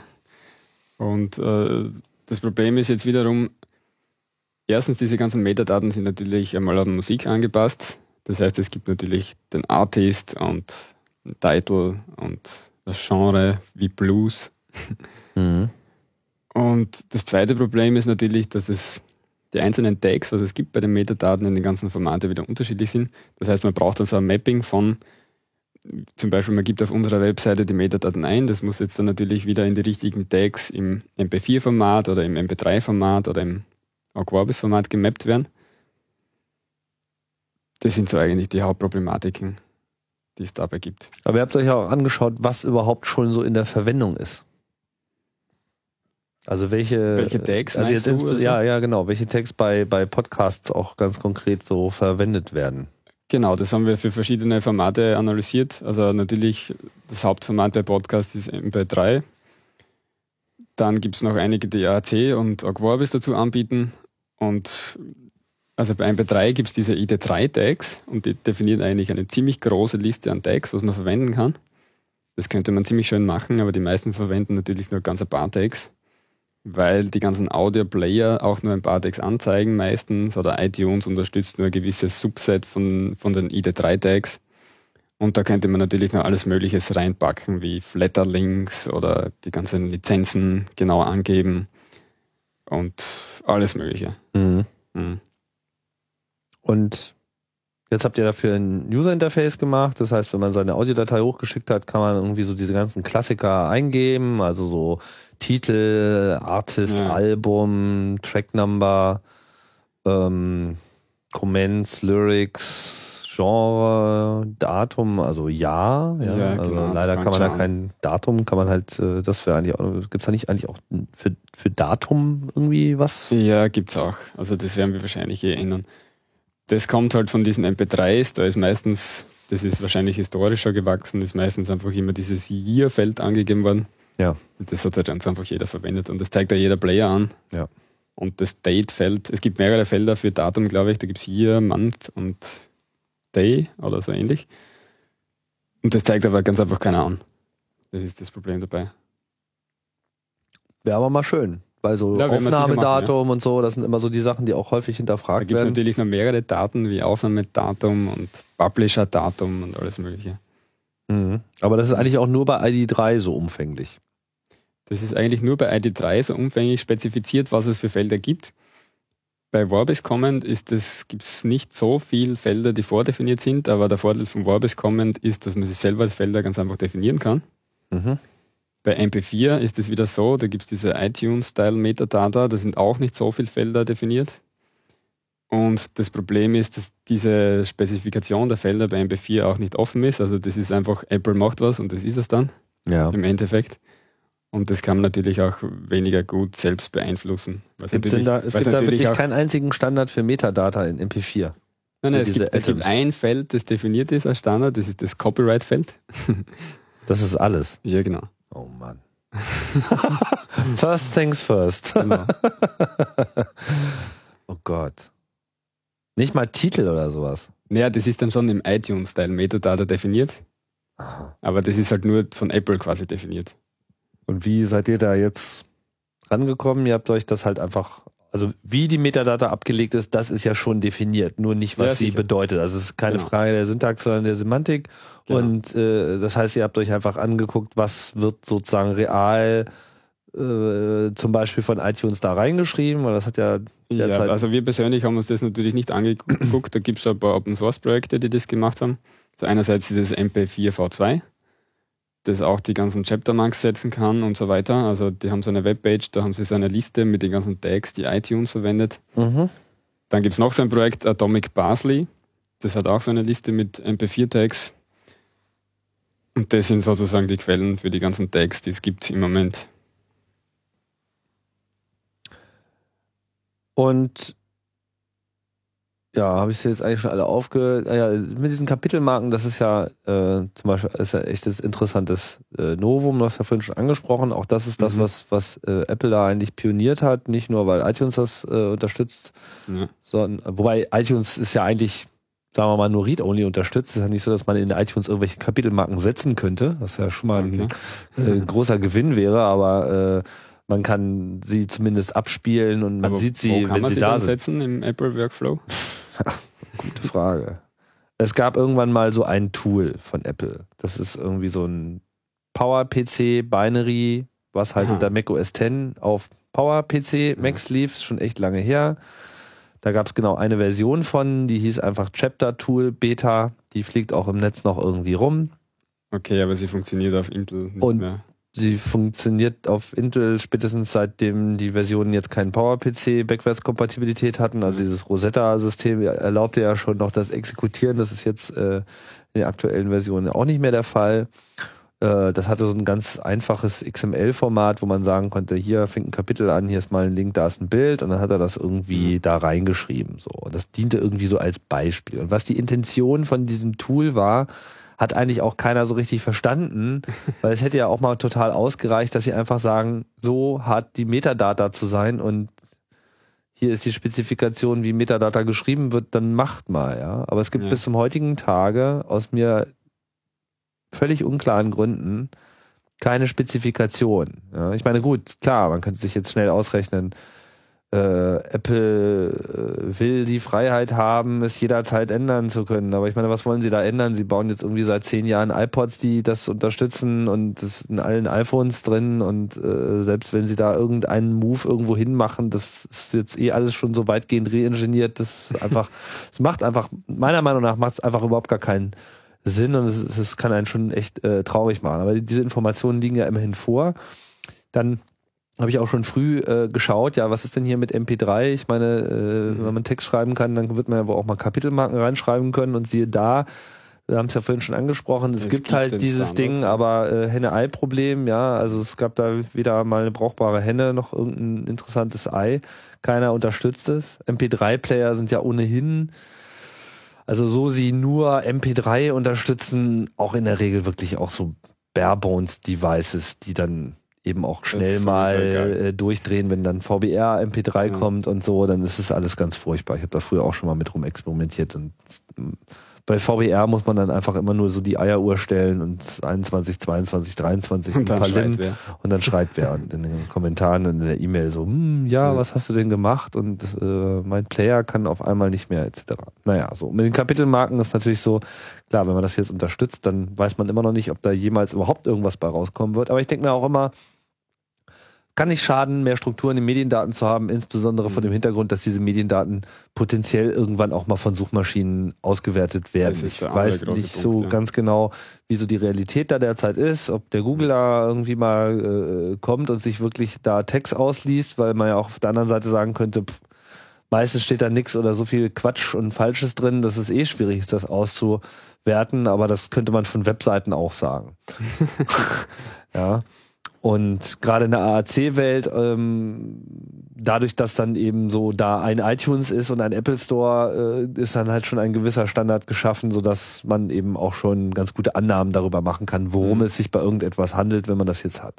Aber ich habe keine Erkenntnisse darüber, wie Suchmaschinen das tatsächlich machen, aber wir alle wissen, der Tag wird kommen und dann werden diese ganzen Videos etc. auch mehr für sich selber sprechen. Und das ist natürlich dann gut, wenn man auch in solchen äh, älteren Formaten diese ganze Struktur noch so mit drin hat. Also kurz gesagt, ihr schreibt jetzt diese Kapitel rein, ihr macht es auch für Vorbis mit Vorbis Comment. Genau. Es gibt ja. jetzt einen Standard von euch angeregt, jetzt quasi dann auch gleich erstmalig implementiert. Theoretisch könnte man eben seine Podcasts jetzt auch in Ock Vorbis ähm, mit Kapitelmarken ausstatten. Nicht nur theoretisch, sondern sogar praktisch. Ja, sogar auch ganz äh, praktisch. Theoretisch wollte ich sagen, könnte man jetzt auch dafür Unterstützung mhm. schaffen. Wo ich nur sagen kann, also euch die Handschuhe vielleicht ist das ein guter Punkt. Also wenn es Entwickler gibt von Playern, wäre sicher extrem gut, wenn das wer implementieren kann. Also wir werden auch diese Implementation open sourcen natürlich, also von den Chapter Marks bei MP3. Bei Ogvorbis ist das sowieso ziemlich einfach. Also das packt man einfach in die Vorbis Commons, da schaut man sich einfach die Spezifikation auf der XIF-Seite an und wenn so Player wie VLC oder andere bekannte Media Player das unterstützen, die unterstützen es ja schon für AAC zum Beispiel, dann wäre das sicher ein guter Punkt, dass sie das einmal weiter verbreitet. Mhm. Ja. Ja, und dann kommt es vielleicht dahin. Man bleibt immer noch das Problem, Kapitelmarken überhaupt erstmal zu definieren. Das ist. Äh, ja, gut, aber das ist das Problem nicht unser Problem. Den, nein, genau, ist nicht euer Problem. Aber ihr macht das ja schon relativ einfach. Es gibt dann halt ein definiertes User-Interface, beziehungsweise man kann so dieses äh, Simple Chapter-Format, hat nicht wirklich einen Namen, ich nenne es mal mhm. so, äh, was äh, gerade von diesem MP4 V2 auch äh, populiert wurde, mhm. was halt einfach nur Textfile ist mit Zeit, Leerzeichen, Titel des Kapitels und Return und fertig. So, und jede Zeile ist ein Kapitel. Ähm, Finde ich eine sehr sinnvolle, minimale Version, weil manchmal ist es einfach nur genau das, was man braucht und das wird an der genau. Stelle eben geleistet. Und äh, man kann mit diesem MP4-Chaps-Tool aus diesem MP4V2-Ding genauso eben auch die Kapitelmarken aus bestehenden Dateien herauslösen. Jetzt wäre es halt eigentlich nur noch an der Zeit, dass man entsprechende Tools baut, die dann einfach auf der Kommandozeile auch in MP3s das einfach mit reinschreiben. Genau. Ja. ja noch was zu sagen zu den Encodern? Wie ist denn das so mit äh, zukünftigen Codecs? Genau, zukünftige Entwicklungen gibt es da auch ganz interessante. Also zum Beispiel gibt es ein Projekt, das nennt sich der Opus Codec, Opus Audio Codec. Und das ist eigentlich, dieser Opus Audio Codec besteht eigentlich aus zwei verschiedenen Teilen von zwei verschiedenen Organisationen. Also erstens einmal XIF.org haben wir schon angesprochen. Das ist diese Organisation, die diesen Agvorbis Codec entwickelt hat. Und die, dieser Agvorbis Codec ist auf eine Lebensdauer von, glaube ich, 20 Jahre ausgelegt und im Moment sind wir schon in der Mitte dieser Lebenszeit. Und die entwickeln, oder Leute dort entwickeln auch einen neuen Codec, dieser nennt sich Zelt Codec, also C-E-L-T. Und dieser Codec ist optimiert auf sehr geringe Latenz, was sehr wichtig ist für so Netzwerkübertragungen. Also dass man, vor allem wenn Musiker zum Beispiel zusammen jammen über Netzwerk, mhm. braucht man sehr geringe Latenzen, dass es überhaupt möglich ist. Oder Und halt auch so Audio-Chat für genau, Audio -Chat. Games, schnelle Reaktionen. Und Telefon. die jetzigen Codecs, die für Musik funktionieren, haben eine extrem hohe Latenz, so wie AAC oder MP3 oder AUG, Vorbis. Das heißt, dieser Codec ist einmal einerseits ein genereller Audio-Codec, der auf Musik und alle möglichen Signale optimiert ist und für ganz geringe Latenzen. Dann gibt es einen zweiten Codec, der in diesen Opus reinspielt. Das ist der Silk-Codec von Skype. Also das ist der Sprachcodec, den Skype quasi mit oder entwickelt hat. Das, das ist jetzt ein spezieller Codec, der für, also ein spezieller Sprachcodec, der jetzt nicht für jedes generische Signal implementiert worden ist, so wie das bei Zelt oder Vorbis oder MP3 oder AAC der Fall ist, sondern ein eigener optimierter Sprachcodec. Und diese beiden kombiniert ergeben dann diesen Opus-Codec. Das heißt, man kann dann wirklich wenn jetzt in einer Stelle Sprache ist, verwendet man einfach den Sprachcodec, an anderen Stellen verwendet man den Zeltcodec. Das heißt, man kann so dynamisch zwischen diesen ganzen Codecs herumschalten. Und das ist natürlich vor allem für Podcasts sehr interessant, weil man dadurch wahrscheinlich sehr niedrige Bitraten kriegen wird, viel niedriger wie jetzt und trotzdem noch sehr gute Qualität. Das heißt, wenn man da wirklich irgendwie nur Sprache hat, kann es durchaus sein, dass dann bei niedrigen Bitraten so der Silk-Codec greift und dann klingt es irgendwie genau. noch okay. Und wenn man dann mal einen kurzen Jingle einspielt und dann kommt Musik, dann schaltet er einfach auf Zelt um und Genau. Passt sich dann auch in der Qualität äh, in dem Moment an ja. und das klingt dann auch besser. Mhm. Das ist zumindest die Idee davon. Und wenn ich es richtig verstanden habe, glaube ich, es gibt dann einen schönen Vortrag zu dem Thema, ähm, dass ja. er auch so diese, diese, diese Größe der Frames dann auch dynamisch macht. Also es ist nicht nur so, dass die Frames immer ja. klein sind und deswegen ist die Latenz gering, sondern wenn da jetzt eh Musik kommt, dann genau. kann man es auch mal länger machen, damit es effizient ist. Es ist generell alles dynamisch in diesem Codec, also auch die Bitraten natürlich und Stereo, Mono und Speech Music. Also das, man kann immer zwischen allen verschiedenen Dingen wechseln. Mhm. Äh, was da vielleicht noch ganz interessant ist, äh, es gibt auch Hörversuche schon dazu. Und da hat sich schon herausgestellt, dass zum Beispiel die ganz frühe Version von diesem Zelt-Codec schon in Hörversuchen bessere Ergebnisse wie zum Beispiel HEAC gebracht hat. Also das ist sehr vielversprechend, das ganze Ding. Und das ist ein, ein offener Standard. Also es gibt angeblich natürlich keine Patente drauf, was man natürlich nie wissen kann. Mhm. Aber zumindest äh, schaut ganz gut aus, dass man das dann verwenden kann überall. Scheint mir auch so ein etwas anderes Modell zu sein, als das so bisher in den Codex verwendet wurde. Ja. Da ist, äh, wenn ich es richtig verstanden habe, kein psychoakustisches Modell wirklich drin, sondern ja. es wird so mit, was war das, Energie? Ja, wie ganz genau der Codec funktioniert, habe ich mir jetzt nicht angeschaut. Also das müssen wir nochmal genauer schauen. Auf jeden Fall auch was Pfiffiges. Genau. Und vor allem dieses Konzept, und das habe ich mir vorher persönlich schon mal gedacht, vor allem dieses Konzept, es gibt ja eigene Sprachcodec, nicht nur diesen Codec von Skype, zum Beispiel auch den Speaks-Codec von XIF. Und dass man das kombiniert mit so einem generischen Codec, weil diese ganzen anderen Codecs kommen ja eigentlich alle vom Musikbereich. Ja. Da geht es ja um generische Signale, egal was es ist, und die versuchen wir irgendwie zu encodieren. Und vor allem diese Kombination mit dem Sprachcodec ist sicher sehr interessant. Weil dann hat man das Beste von beiden Welten sozusagen und sehr niedrige Bitrate. Mhm. Mhm. Aber es dauert noch ein bisschen, ne? Das ist, glaube ich, so im Last Call gerade und. Äh also die, die Fixierung von diesem Bitstream, von diesem Codec, das ist, glaube ich, jetzt gerade im Gange. Es gibt natürlich schon Implementationen, das kann man auch schon verwenden. Ich glaube, dieses äh, Mumble-Software, das auch für so Podcasting aufnehmen zum Beispiel ist, ja. zum Chatten, die verwendet schon diesen Zelt-Codec. Aber es kann halt jetzt noch Änderungen geben, also im Bitstream, das bleibt halt dann nicht mehr abwärtskompatibel sozusagen. Mhm. Aber das ist, glaube in den nächsten Monaten wird, wird der gefreezed.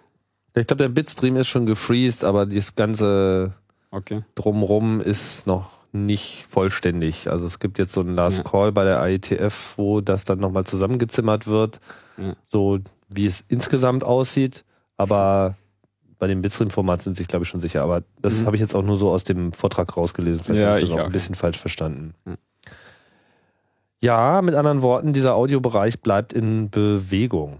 Mhm. Und auch dann die Integration dieses Codecs natürlich in unser System wäre sehr praktisch, weil wir sowieso ja schon bestimmen, wo Musik ist und wo Sprache ist und das und kann man dann ja so richtig effizient. Genau, das kann man dann gut kombinieren. Ah, stimmt. Muss das gar nicht selber erkennen, sondern ihr kennt es quasi für ihn. Genau. Damit wäre ja eigentlich euer System auch so ein bisschen ähm, etwas, was man generell in einen Encoder Ja, von vielleicht, irgendetwas vielleicht mit bauen sie selbst könnte. auch so, so eine Delektierung in ihren Encoder ein. Das kann natürlich sein. Wahrscheinlich, wenn sie das sicher machen. ist jetzt auch nicht so schwierig eigentlich, oder? So schwierig. Man braucht halt Trainingsdaten. Also man braucht genug Beispiele, von denen man solche Klassifikatoren trainieren kann. Mhm. Dann ist es nicht so schwierig. Also es gibt da, vor allem für Sprache, Musik gibt es da ziemlich viele Möglichkeiten, weil es sehr oft vorkommt. Das geht ziemlich robust. Jetzt habt ihr dann als, äh, als letzte Stufe, wenn alles encoded ist und wenn überall so die Metadaten reingepackt sind, ähm, dann wird Dann das Ganze wohin tun. wird's einfach nur noch irgendwo hingetan. Wo Ja. könnt ihr es hintun? Ja, im Moment ist es so, man kann halt sagen, okay, das wird jetzt auf meinen SFTP-Server kopiert oder auf meinem FTP-Server oder auf meine Dropbox oder man kann es halt manuell downloaden. Und in Zukunft wollen wir natürlich andere Dienste auch einbinden, wie zum Beispiel, dass man seinen Podcast gleich auf YouTube stellen kann oder auf Soundcloud oder was auch immer so gewünscht ist. Das werden wir dann sehen. Oder Vimeo ist auch so ein Beispiel dafür. Ja. Wobei das ja eigentlich nur für Video dann taugt. Ne? Ja, man kann halt, ja, aber YouTube ist halt generell so. Man Kann man halt ein bekommt- Standbild dazu machen oder was Ja, auch genau. immer. Und man bekommt da sicher wieder viel User von YouTube zurück. Ja. Beziehungsweise auf YouTube könnte man natürlich auch dieses Modell, was ja jetzt glaube ich noch nicht unterstützt, also diese Kapitelmarken, wie sie bei von Apple realisiert werden, sind ja einerseits eben diese Struktur, diese Kapitelmarken. Dann kann man überall auch noch sagen, hier klebt jetzt ein Link dran, so mit Name Ja, stimmt, und ja. URL. Ja. Und man kann aber auch ein Bild an eine bestimmte Stelle heben, Mhm. so was üblicherweise, aber nicht vom Format her nicht zwangsläufigerweise so gemacht wird, dass man sagt, okay, hier ist jetzt ein Kapitel, da ist ein Link dabei und übrigens auch noch ein Bild. Und das steckt dann eben auch in den Metadaten mit drin. Und Ja. ihr schreibt ja auch so Coverbilder etc. ohnehin schon rein. Äh, dann wäre es halt in so einer Zeitspur mit äh, drin. Das sind, glaube ich, die Kapit Kapitelmarken auch jetzt schon, ne? Bei MP4, oder? Ist das so quasi Mhm, in so einer genau. Zeitspur, in so einem äh, Time-Track? Sodass man äh, ja sagen könnte, in dem Moment, wo man das dann quasi als Video rausrendert, kann man das gleich inkludieren. dass ins- man dann dieses. Standbild sozusagen da hat. Ja. So als Minimum. Ja, sicher. Das ist sicher interessant. Mhm. Und was könnten noch so Outlets sein? Was können noch so Outlets sein? Soundcloud. Soundcloud natürlich. Äh, was auch ganz interessant ist und was einige verwenden, ist zum Beispiel archive.org zum Hosten, Mhm. der Podcast. Damit es schön langsam kommt. Und damit es gratis ist. Ja. das stimmt. Ja. Äh, was gibt's noch? Also, pff, es werden sicher genug Requ Feature-Requests sein, wer wo was hinkopieren will. Also, wir sind da ganz offen für Requests. Ja. Mhm. So S3, Amazon. S3 ist natürlich auch sicher ein Thema, wenn es Mhm. wer verwenden will oder wenn es wer verwendet. Manche tun das. Ja. Also ist natürlich eine Kostenfrage, aber dafür hat man dann Genau. auch so keine Sorgen mehr. Ne? Sorgenlos glücklich durch Geld ausgeben. Ha. Und man muss sagen, all die Mechanismen, die ihr als Ausgabe habt, sind eigentlich auch Mechanismen zur Eingabe. Jein, also YouTube kann man zum Beispiel natürlich nicht Ja, okay. als Eingabe verwenden, Oh, weil sie es rechtlich verbieten. Okay. Stimmt. Aber im Prinzip hat man natürlich auch alle Sachen zur Eingabe zur Verfügung, wenn es halt möglich ist. Das geht natürlich bei FTP oder SFTP. Dropbox auch. Dropbox geht natürlich auch, ja. Ähm, Wobei man Moment- dazu sagen muss, bei Dropbox, ihr greift nicht auf die gesamte Dropbox zu. Ja, also die Dropbox API ermöglicht es, dass man halt so einen Folder hat für bestimmte Applikationen. Also bei uns ist das halt dann ein Aphonic-Folder und nur auf diesen haben wir dann Zugriff und können schreiben und lesen und Mhm. nicht auf die ganze restliche Dropbox. Mhm. Das ist ganz praktisch. Und ähm, wie kriegt man Dateien noch hoch? Wie kriegt man es noch hoch? Also über File-Upload natürlich, HTTP, SFTP, FTP, alles was es so gibt. Ja. Ein rundes Paket. Ähm, Mhm. Es ist am Wochenende auch schon viel darüber gesprochen worden, wie man da so automatisiert drauf zugreifen kann. Also ein ordentliches User-Interface, Ja. so wie es jetzt schon da ist, ist natürlich prima, wenn man mal so einen Podcast hat und den will man dann mal umsetzen und dann füllt man da halt alles auf und dann ist es irgendwie fertig. Also es ist zumindest in den richtigen Formaten Mhm. am richtigen Ort. Aber das Ganze zu automatisieren, wie würde das laufen? Das ist jetzt natürlich der nächste Schritt, ja. Also wir müssen jetzt, oder wir sind gerade am Arbeiten dabei, dass wir eine API umsetzen.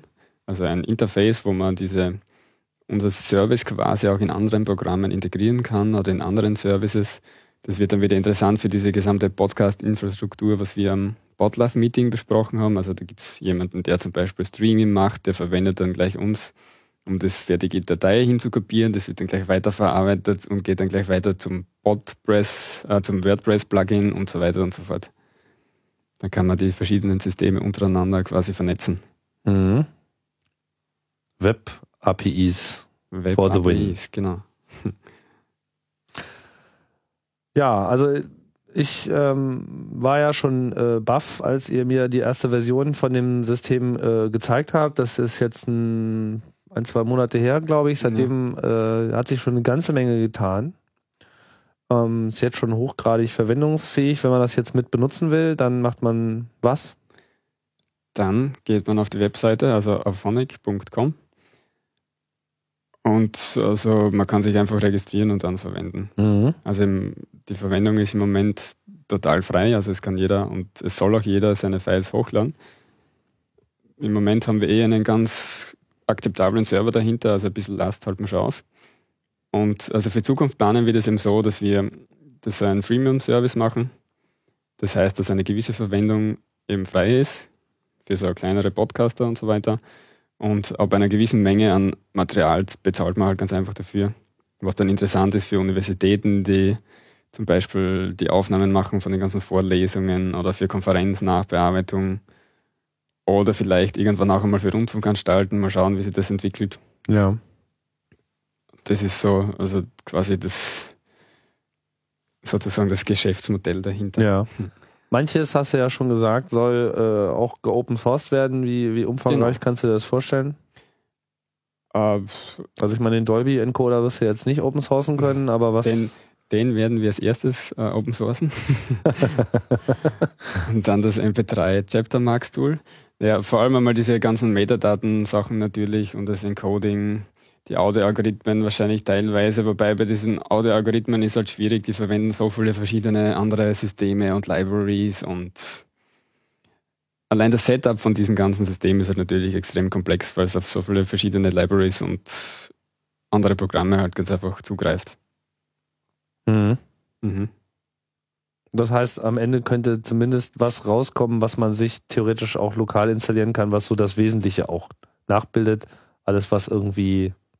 Ja, lokal installieren kann man sich schon, aber es läuft halt im Moment wahrscheinlich nur unter Linux, weil es halt auf diese Architektur quasi angepasst ist. Da ja, gibt's ja auch ein paar Computer, die unter Linux laufen. Äh, Ja, genau. Aber das ist halt dann schwierig, dass man das jetzt auf allen Plattformen unterstützt oder sonst irgendwie. Also vor allem wollt ihr erstmal so strategisches Open Sourcen, also so diese ganzen Werkzeuge und Teilsysteme, die es so Ja. derzeit nicht gibt, gerade so im Bereich Genau. äh, Tagging, dass das einfach mal da ist, dass es auch in anderen Systemen äh, mitgenutzt werden kann. Ich meine, es ist wahrscheinlich nicht so, dass dann unser MP3-Chapter-Tool von allen verwendet wird, sondern es wäre natürlich eher sinnvoll, wenn andere Tagging-Libraries dieses dann implementieren und dadurch eben die ganzen Player das automatisch sozusagen verwenden können. Ja. Was hast du da so für Lizenzen im Sinn? Pff, Irgendwas. so frei wie möglich, weiß ich nicht. So frei wie möglich. Ist dann BSD-Lizenz. Ja, es, das muss man schauen. weil diese Tools sind natürlich auch abgeleitet von anderen Tools wieder und da muss man schauen, wie man das kombinieren Ja, kann. stimmt. Also, Ja, haben wir noch irgendwas Wichtiges vergessen? Glaube ich nicht, ne? Gut. Ja, äh, Georg, ich bin äh, eigentlich immer noch ein bisschen platt. Das ist äh, jetzt echt ein interessanter Boost so, weil wer es jetzt irgendwie noch nicht so ganz äh, begriffen hat, man kann sich halt mit Auphonic eigentlich eine Menge Arbeit sparen. So. Also es ist so dieses ganze, dieser ganze Hesse mit ähm, also überhaupt erstmal Metadaten rein, also encoden ist so das erste, ne, so irgendwie mal verschiedene Formate zu machen. Jedes Format erfordert so sein eigenes Setups, irgendwie total anstrengend. Ähm, dass man das so in einer Hand hat und dann vor allem auch noch die Metadaten übergreifend hat und nicht sagen muss, naja, in dem Format, da haben wir dann auch Kapitelmarken, aber in dem ja mhm. nicht, weil keine Ahnung, wie es geht oder theoretisch geht es irgendwie, aber nobody knows. Mhm. Ähm, plus eben der das sozusagen Vervollständigung des Workflows dahingehend, dass, dass wenn es erstmal da ist, dass es dann auch äh, irgendwann da ist, wo man es irgendwie braucht für die Weiterdistribution. Das ist natürlich auch, extrem hilfreich mit anderen auch jetzt austauscht und neue Tags definiert und neue Kapitelmarken Standards definiert, das ist glaube ich schon mal. Man muss es einfach nur, irgendwer muss es einfach nur anregen und genau. dann kommt es. Henne-Ei braucht erstmal die Henne. Ähm, was, was würdet ihr euch denn so an, an, an, an Kooperationsideen noch äh, wünschen? Also ich denke mal vor allem so diese API-Geschichte könnte mhm. so ein bisschen die Basis sein. Ja. Wir haben ja jetzt auch an dem äh, Meeting über so eine ja, das ist jetzt alles noch sehr unvollendet, deswegen will ich das jetzt nicht so definiert sagen, aber äh, was sich so herausgestellt hat als äh, generelle Diskussion ist, dass es ja mal schön wäre, wenn man so eine Art Manifest hat, so eine, ja. eine, eine Datei, in der halt alles drinsteht, was so eine Podcast-Episode so an sich hat. Ja, also äh, ganz klar erstmal so diese normalen Metadaten, Titel etc., wo wir auch gesprochen haben, Bilder dann aber eben auch Kap Kapitelmarken und dass diese Idee einer einer Timeline und äh, Ereignissen innerhalb einer Sendung eben weiter aufgedröselt hin zu einem generellen Beschreibung zu was auch immer da irgendwie ja, passiert. Zum Beispiel Chat-Nachrichten, die halt passieren in einem Livestream oder Bilder, die zu gewissen Zeitpunkten sind und Links. Leute, genau. die anfangen zu sprechen oder aufhören zu genau, sprechen. Genau, dann kann man schöne Statistiken machen, wer wie viel spricht und so weiter. Wie viel dazwischen gequasselt wird. Ja.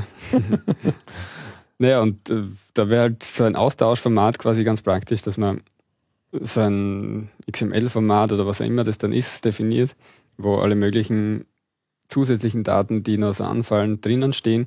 Und das kann man dann auch zum Beispiel weiterreichen von einem Service zum nächsten. Und der macht wieder was damit und schreibt wieder seine Bearbeitungsschritte und Erkenntnisse rein. Und so kann man zusätzlich zur API quasi so ein Austauschformat zu definieren zwischen verschiedenen Ansatzpunkten und Vorgehensweisen, was man im Laufe der Produktion eines Podcasts machen muss. Ja, also wer irgendwie eine Idee hat oder so ohnehin an irgendwas arbeitet, was in irgendeiner Form vor- oder nachgeschaltet mit euch arbeiten könnte, also entweder, dass man halt Material zuspielt oder ja. was weiß ich, sich vielleicht auch an irgendeiner Stelle einklingt und sagt so, ja, hier, ihr, ihr habt da diese vier, fünf äh, Schritte, mir fällt jetzt was Lustiges ein, was man an der Stelle machen könnte, wenn man da irgendeine Art Callback, Plugin, keine Ahnung, äh, einbauen könnte. Mir fällt da jetzt auch gerade kein Beispiel ein, aber prinzipiell geht da ja eine Menge. Dafür werdet ihr dann zu haben für solche ja, Diskussionen. Ja, wir sind natürlich für alles offen. Also wenn wer Ideen hat oder Kooperationen machen will, das interessiert uns natürlich. Und dann wendet man sich wohin? Also wie gesagt, am besten auf der Webseite afonic.com. Mhm. Da sind dann eh Kontaktinformationen dabei. Also wir haben auch einen Blog, wo wir teilweise posten. Das wird jetzt hoffentlich in Zukunft wieder mehr werden. Und natürlich die Standard-Dinger wie Twitter, Facebook, was heutzutage eh schon jeder hat. Wir sind dabei. Okay, Georg, das war's. Ja, danke. Eine kleine Werbeveranstaltung für ein echt tolles Projekt. Und äh, was ich sehr angemessen finde, äh, das hier mal so ein bisschen in den Raum zu bringen, weil ich weiß aus eigener Erfahrung, wie viel Schmerzen das äh, sind, manchmal Podcasts in ordentlicher Qualität rauszubringen. Und wenn es auch echt nur schon diese Lautstärke-Geschichte ist, weil Podcasts werden einfach überall gehört, in Straßenbahnen und äh, anderen lauten Umgebungen und nicht einmal, nicht nur einmal habe ich halt äh, Mails bekommen, sondern eben in Realität einfach häufig und am laufenden Meter, wenn man mal irgendwas vergeigt hat in der Aufnahme und sich eben nicht ordentlich um Kompression und Ausgleich und so gekümmert hat, was auch immer total anstrengend ist, gerade bei so mega langen Sendungen, die man dann auch irgendwann mal einfach veröffentlichen will, ja. weghaben will vom Tisch. So, da ist es einfach sinnvoll, dass, äh, dass es so einfach äh, äh geht, das eben auf so eine richtige Lautstärke zu kriegen. Und ähm, also allein schon dafür äh, lohnt es sich. Also ich habe auch vor, jetzt für die Metaebene eine Menge ähm, damit äh, zu integrieren. Also viele Formate sind in dem Moment eben kein Problem mehr, wenn sie eh automatisch erzeugt werden. Mhm. ähm, brauchst natürlich noch das andere Ende, ne? also für die Podcaster, die Feeds. Auch da ist so äh, das eine oder andere in Arbeit. Da werde ich jetzt aber mal nicht so weit ausholen, weil äh, ne, erst Ei, dann äh, Gag ist hier so eine der Devisen. Und ähm, darüber hinaus würde das jetzt auch den Rahmen dieser Sendung ein bisschen sprengen. Aber so unter dem Oberbegriff äh, Potlove ist da gerade einiges äh, am, am, am, am Rauschen äh, im Busch, was äh, hoffentlich bald da auch äh, draus hervorspringt. Und dann wird das hier alles noch ganz äh, geschmeidig und äh, spaßig mit ja, der sind wir gespannt auf die Zukunft. Genau, sind wir. Alles klar, Georg. Vielen Dank. Ja, danke auch. Ja, und das war's. Der Lautsprecher, die siebte Ausgabe. Ich hoffe, da war wieder was für euch dabei und äh, irgendwann gibt's auch mal wieder eine neue Ausgabe. Tschüss.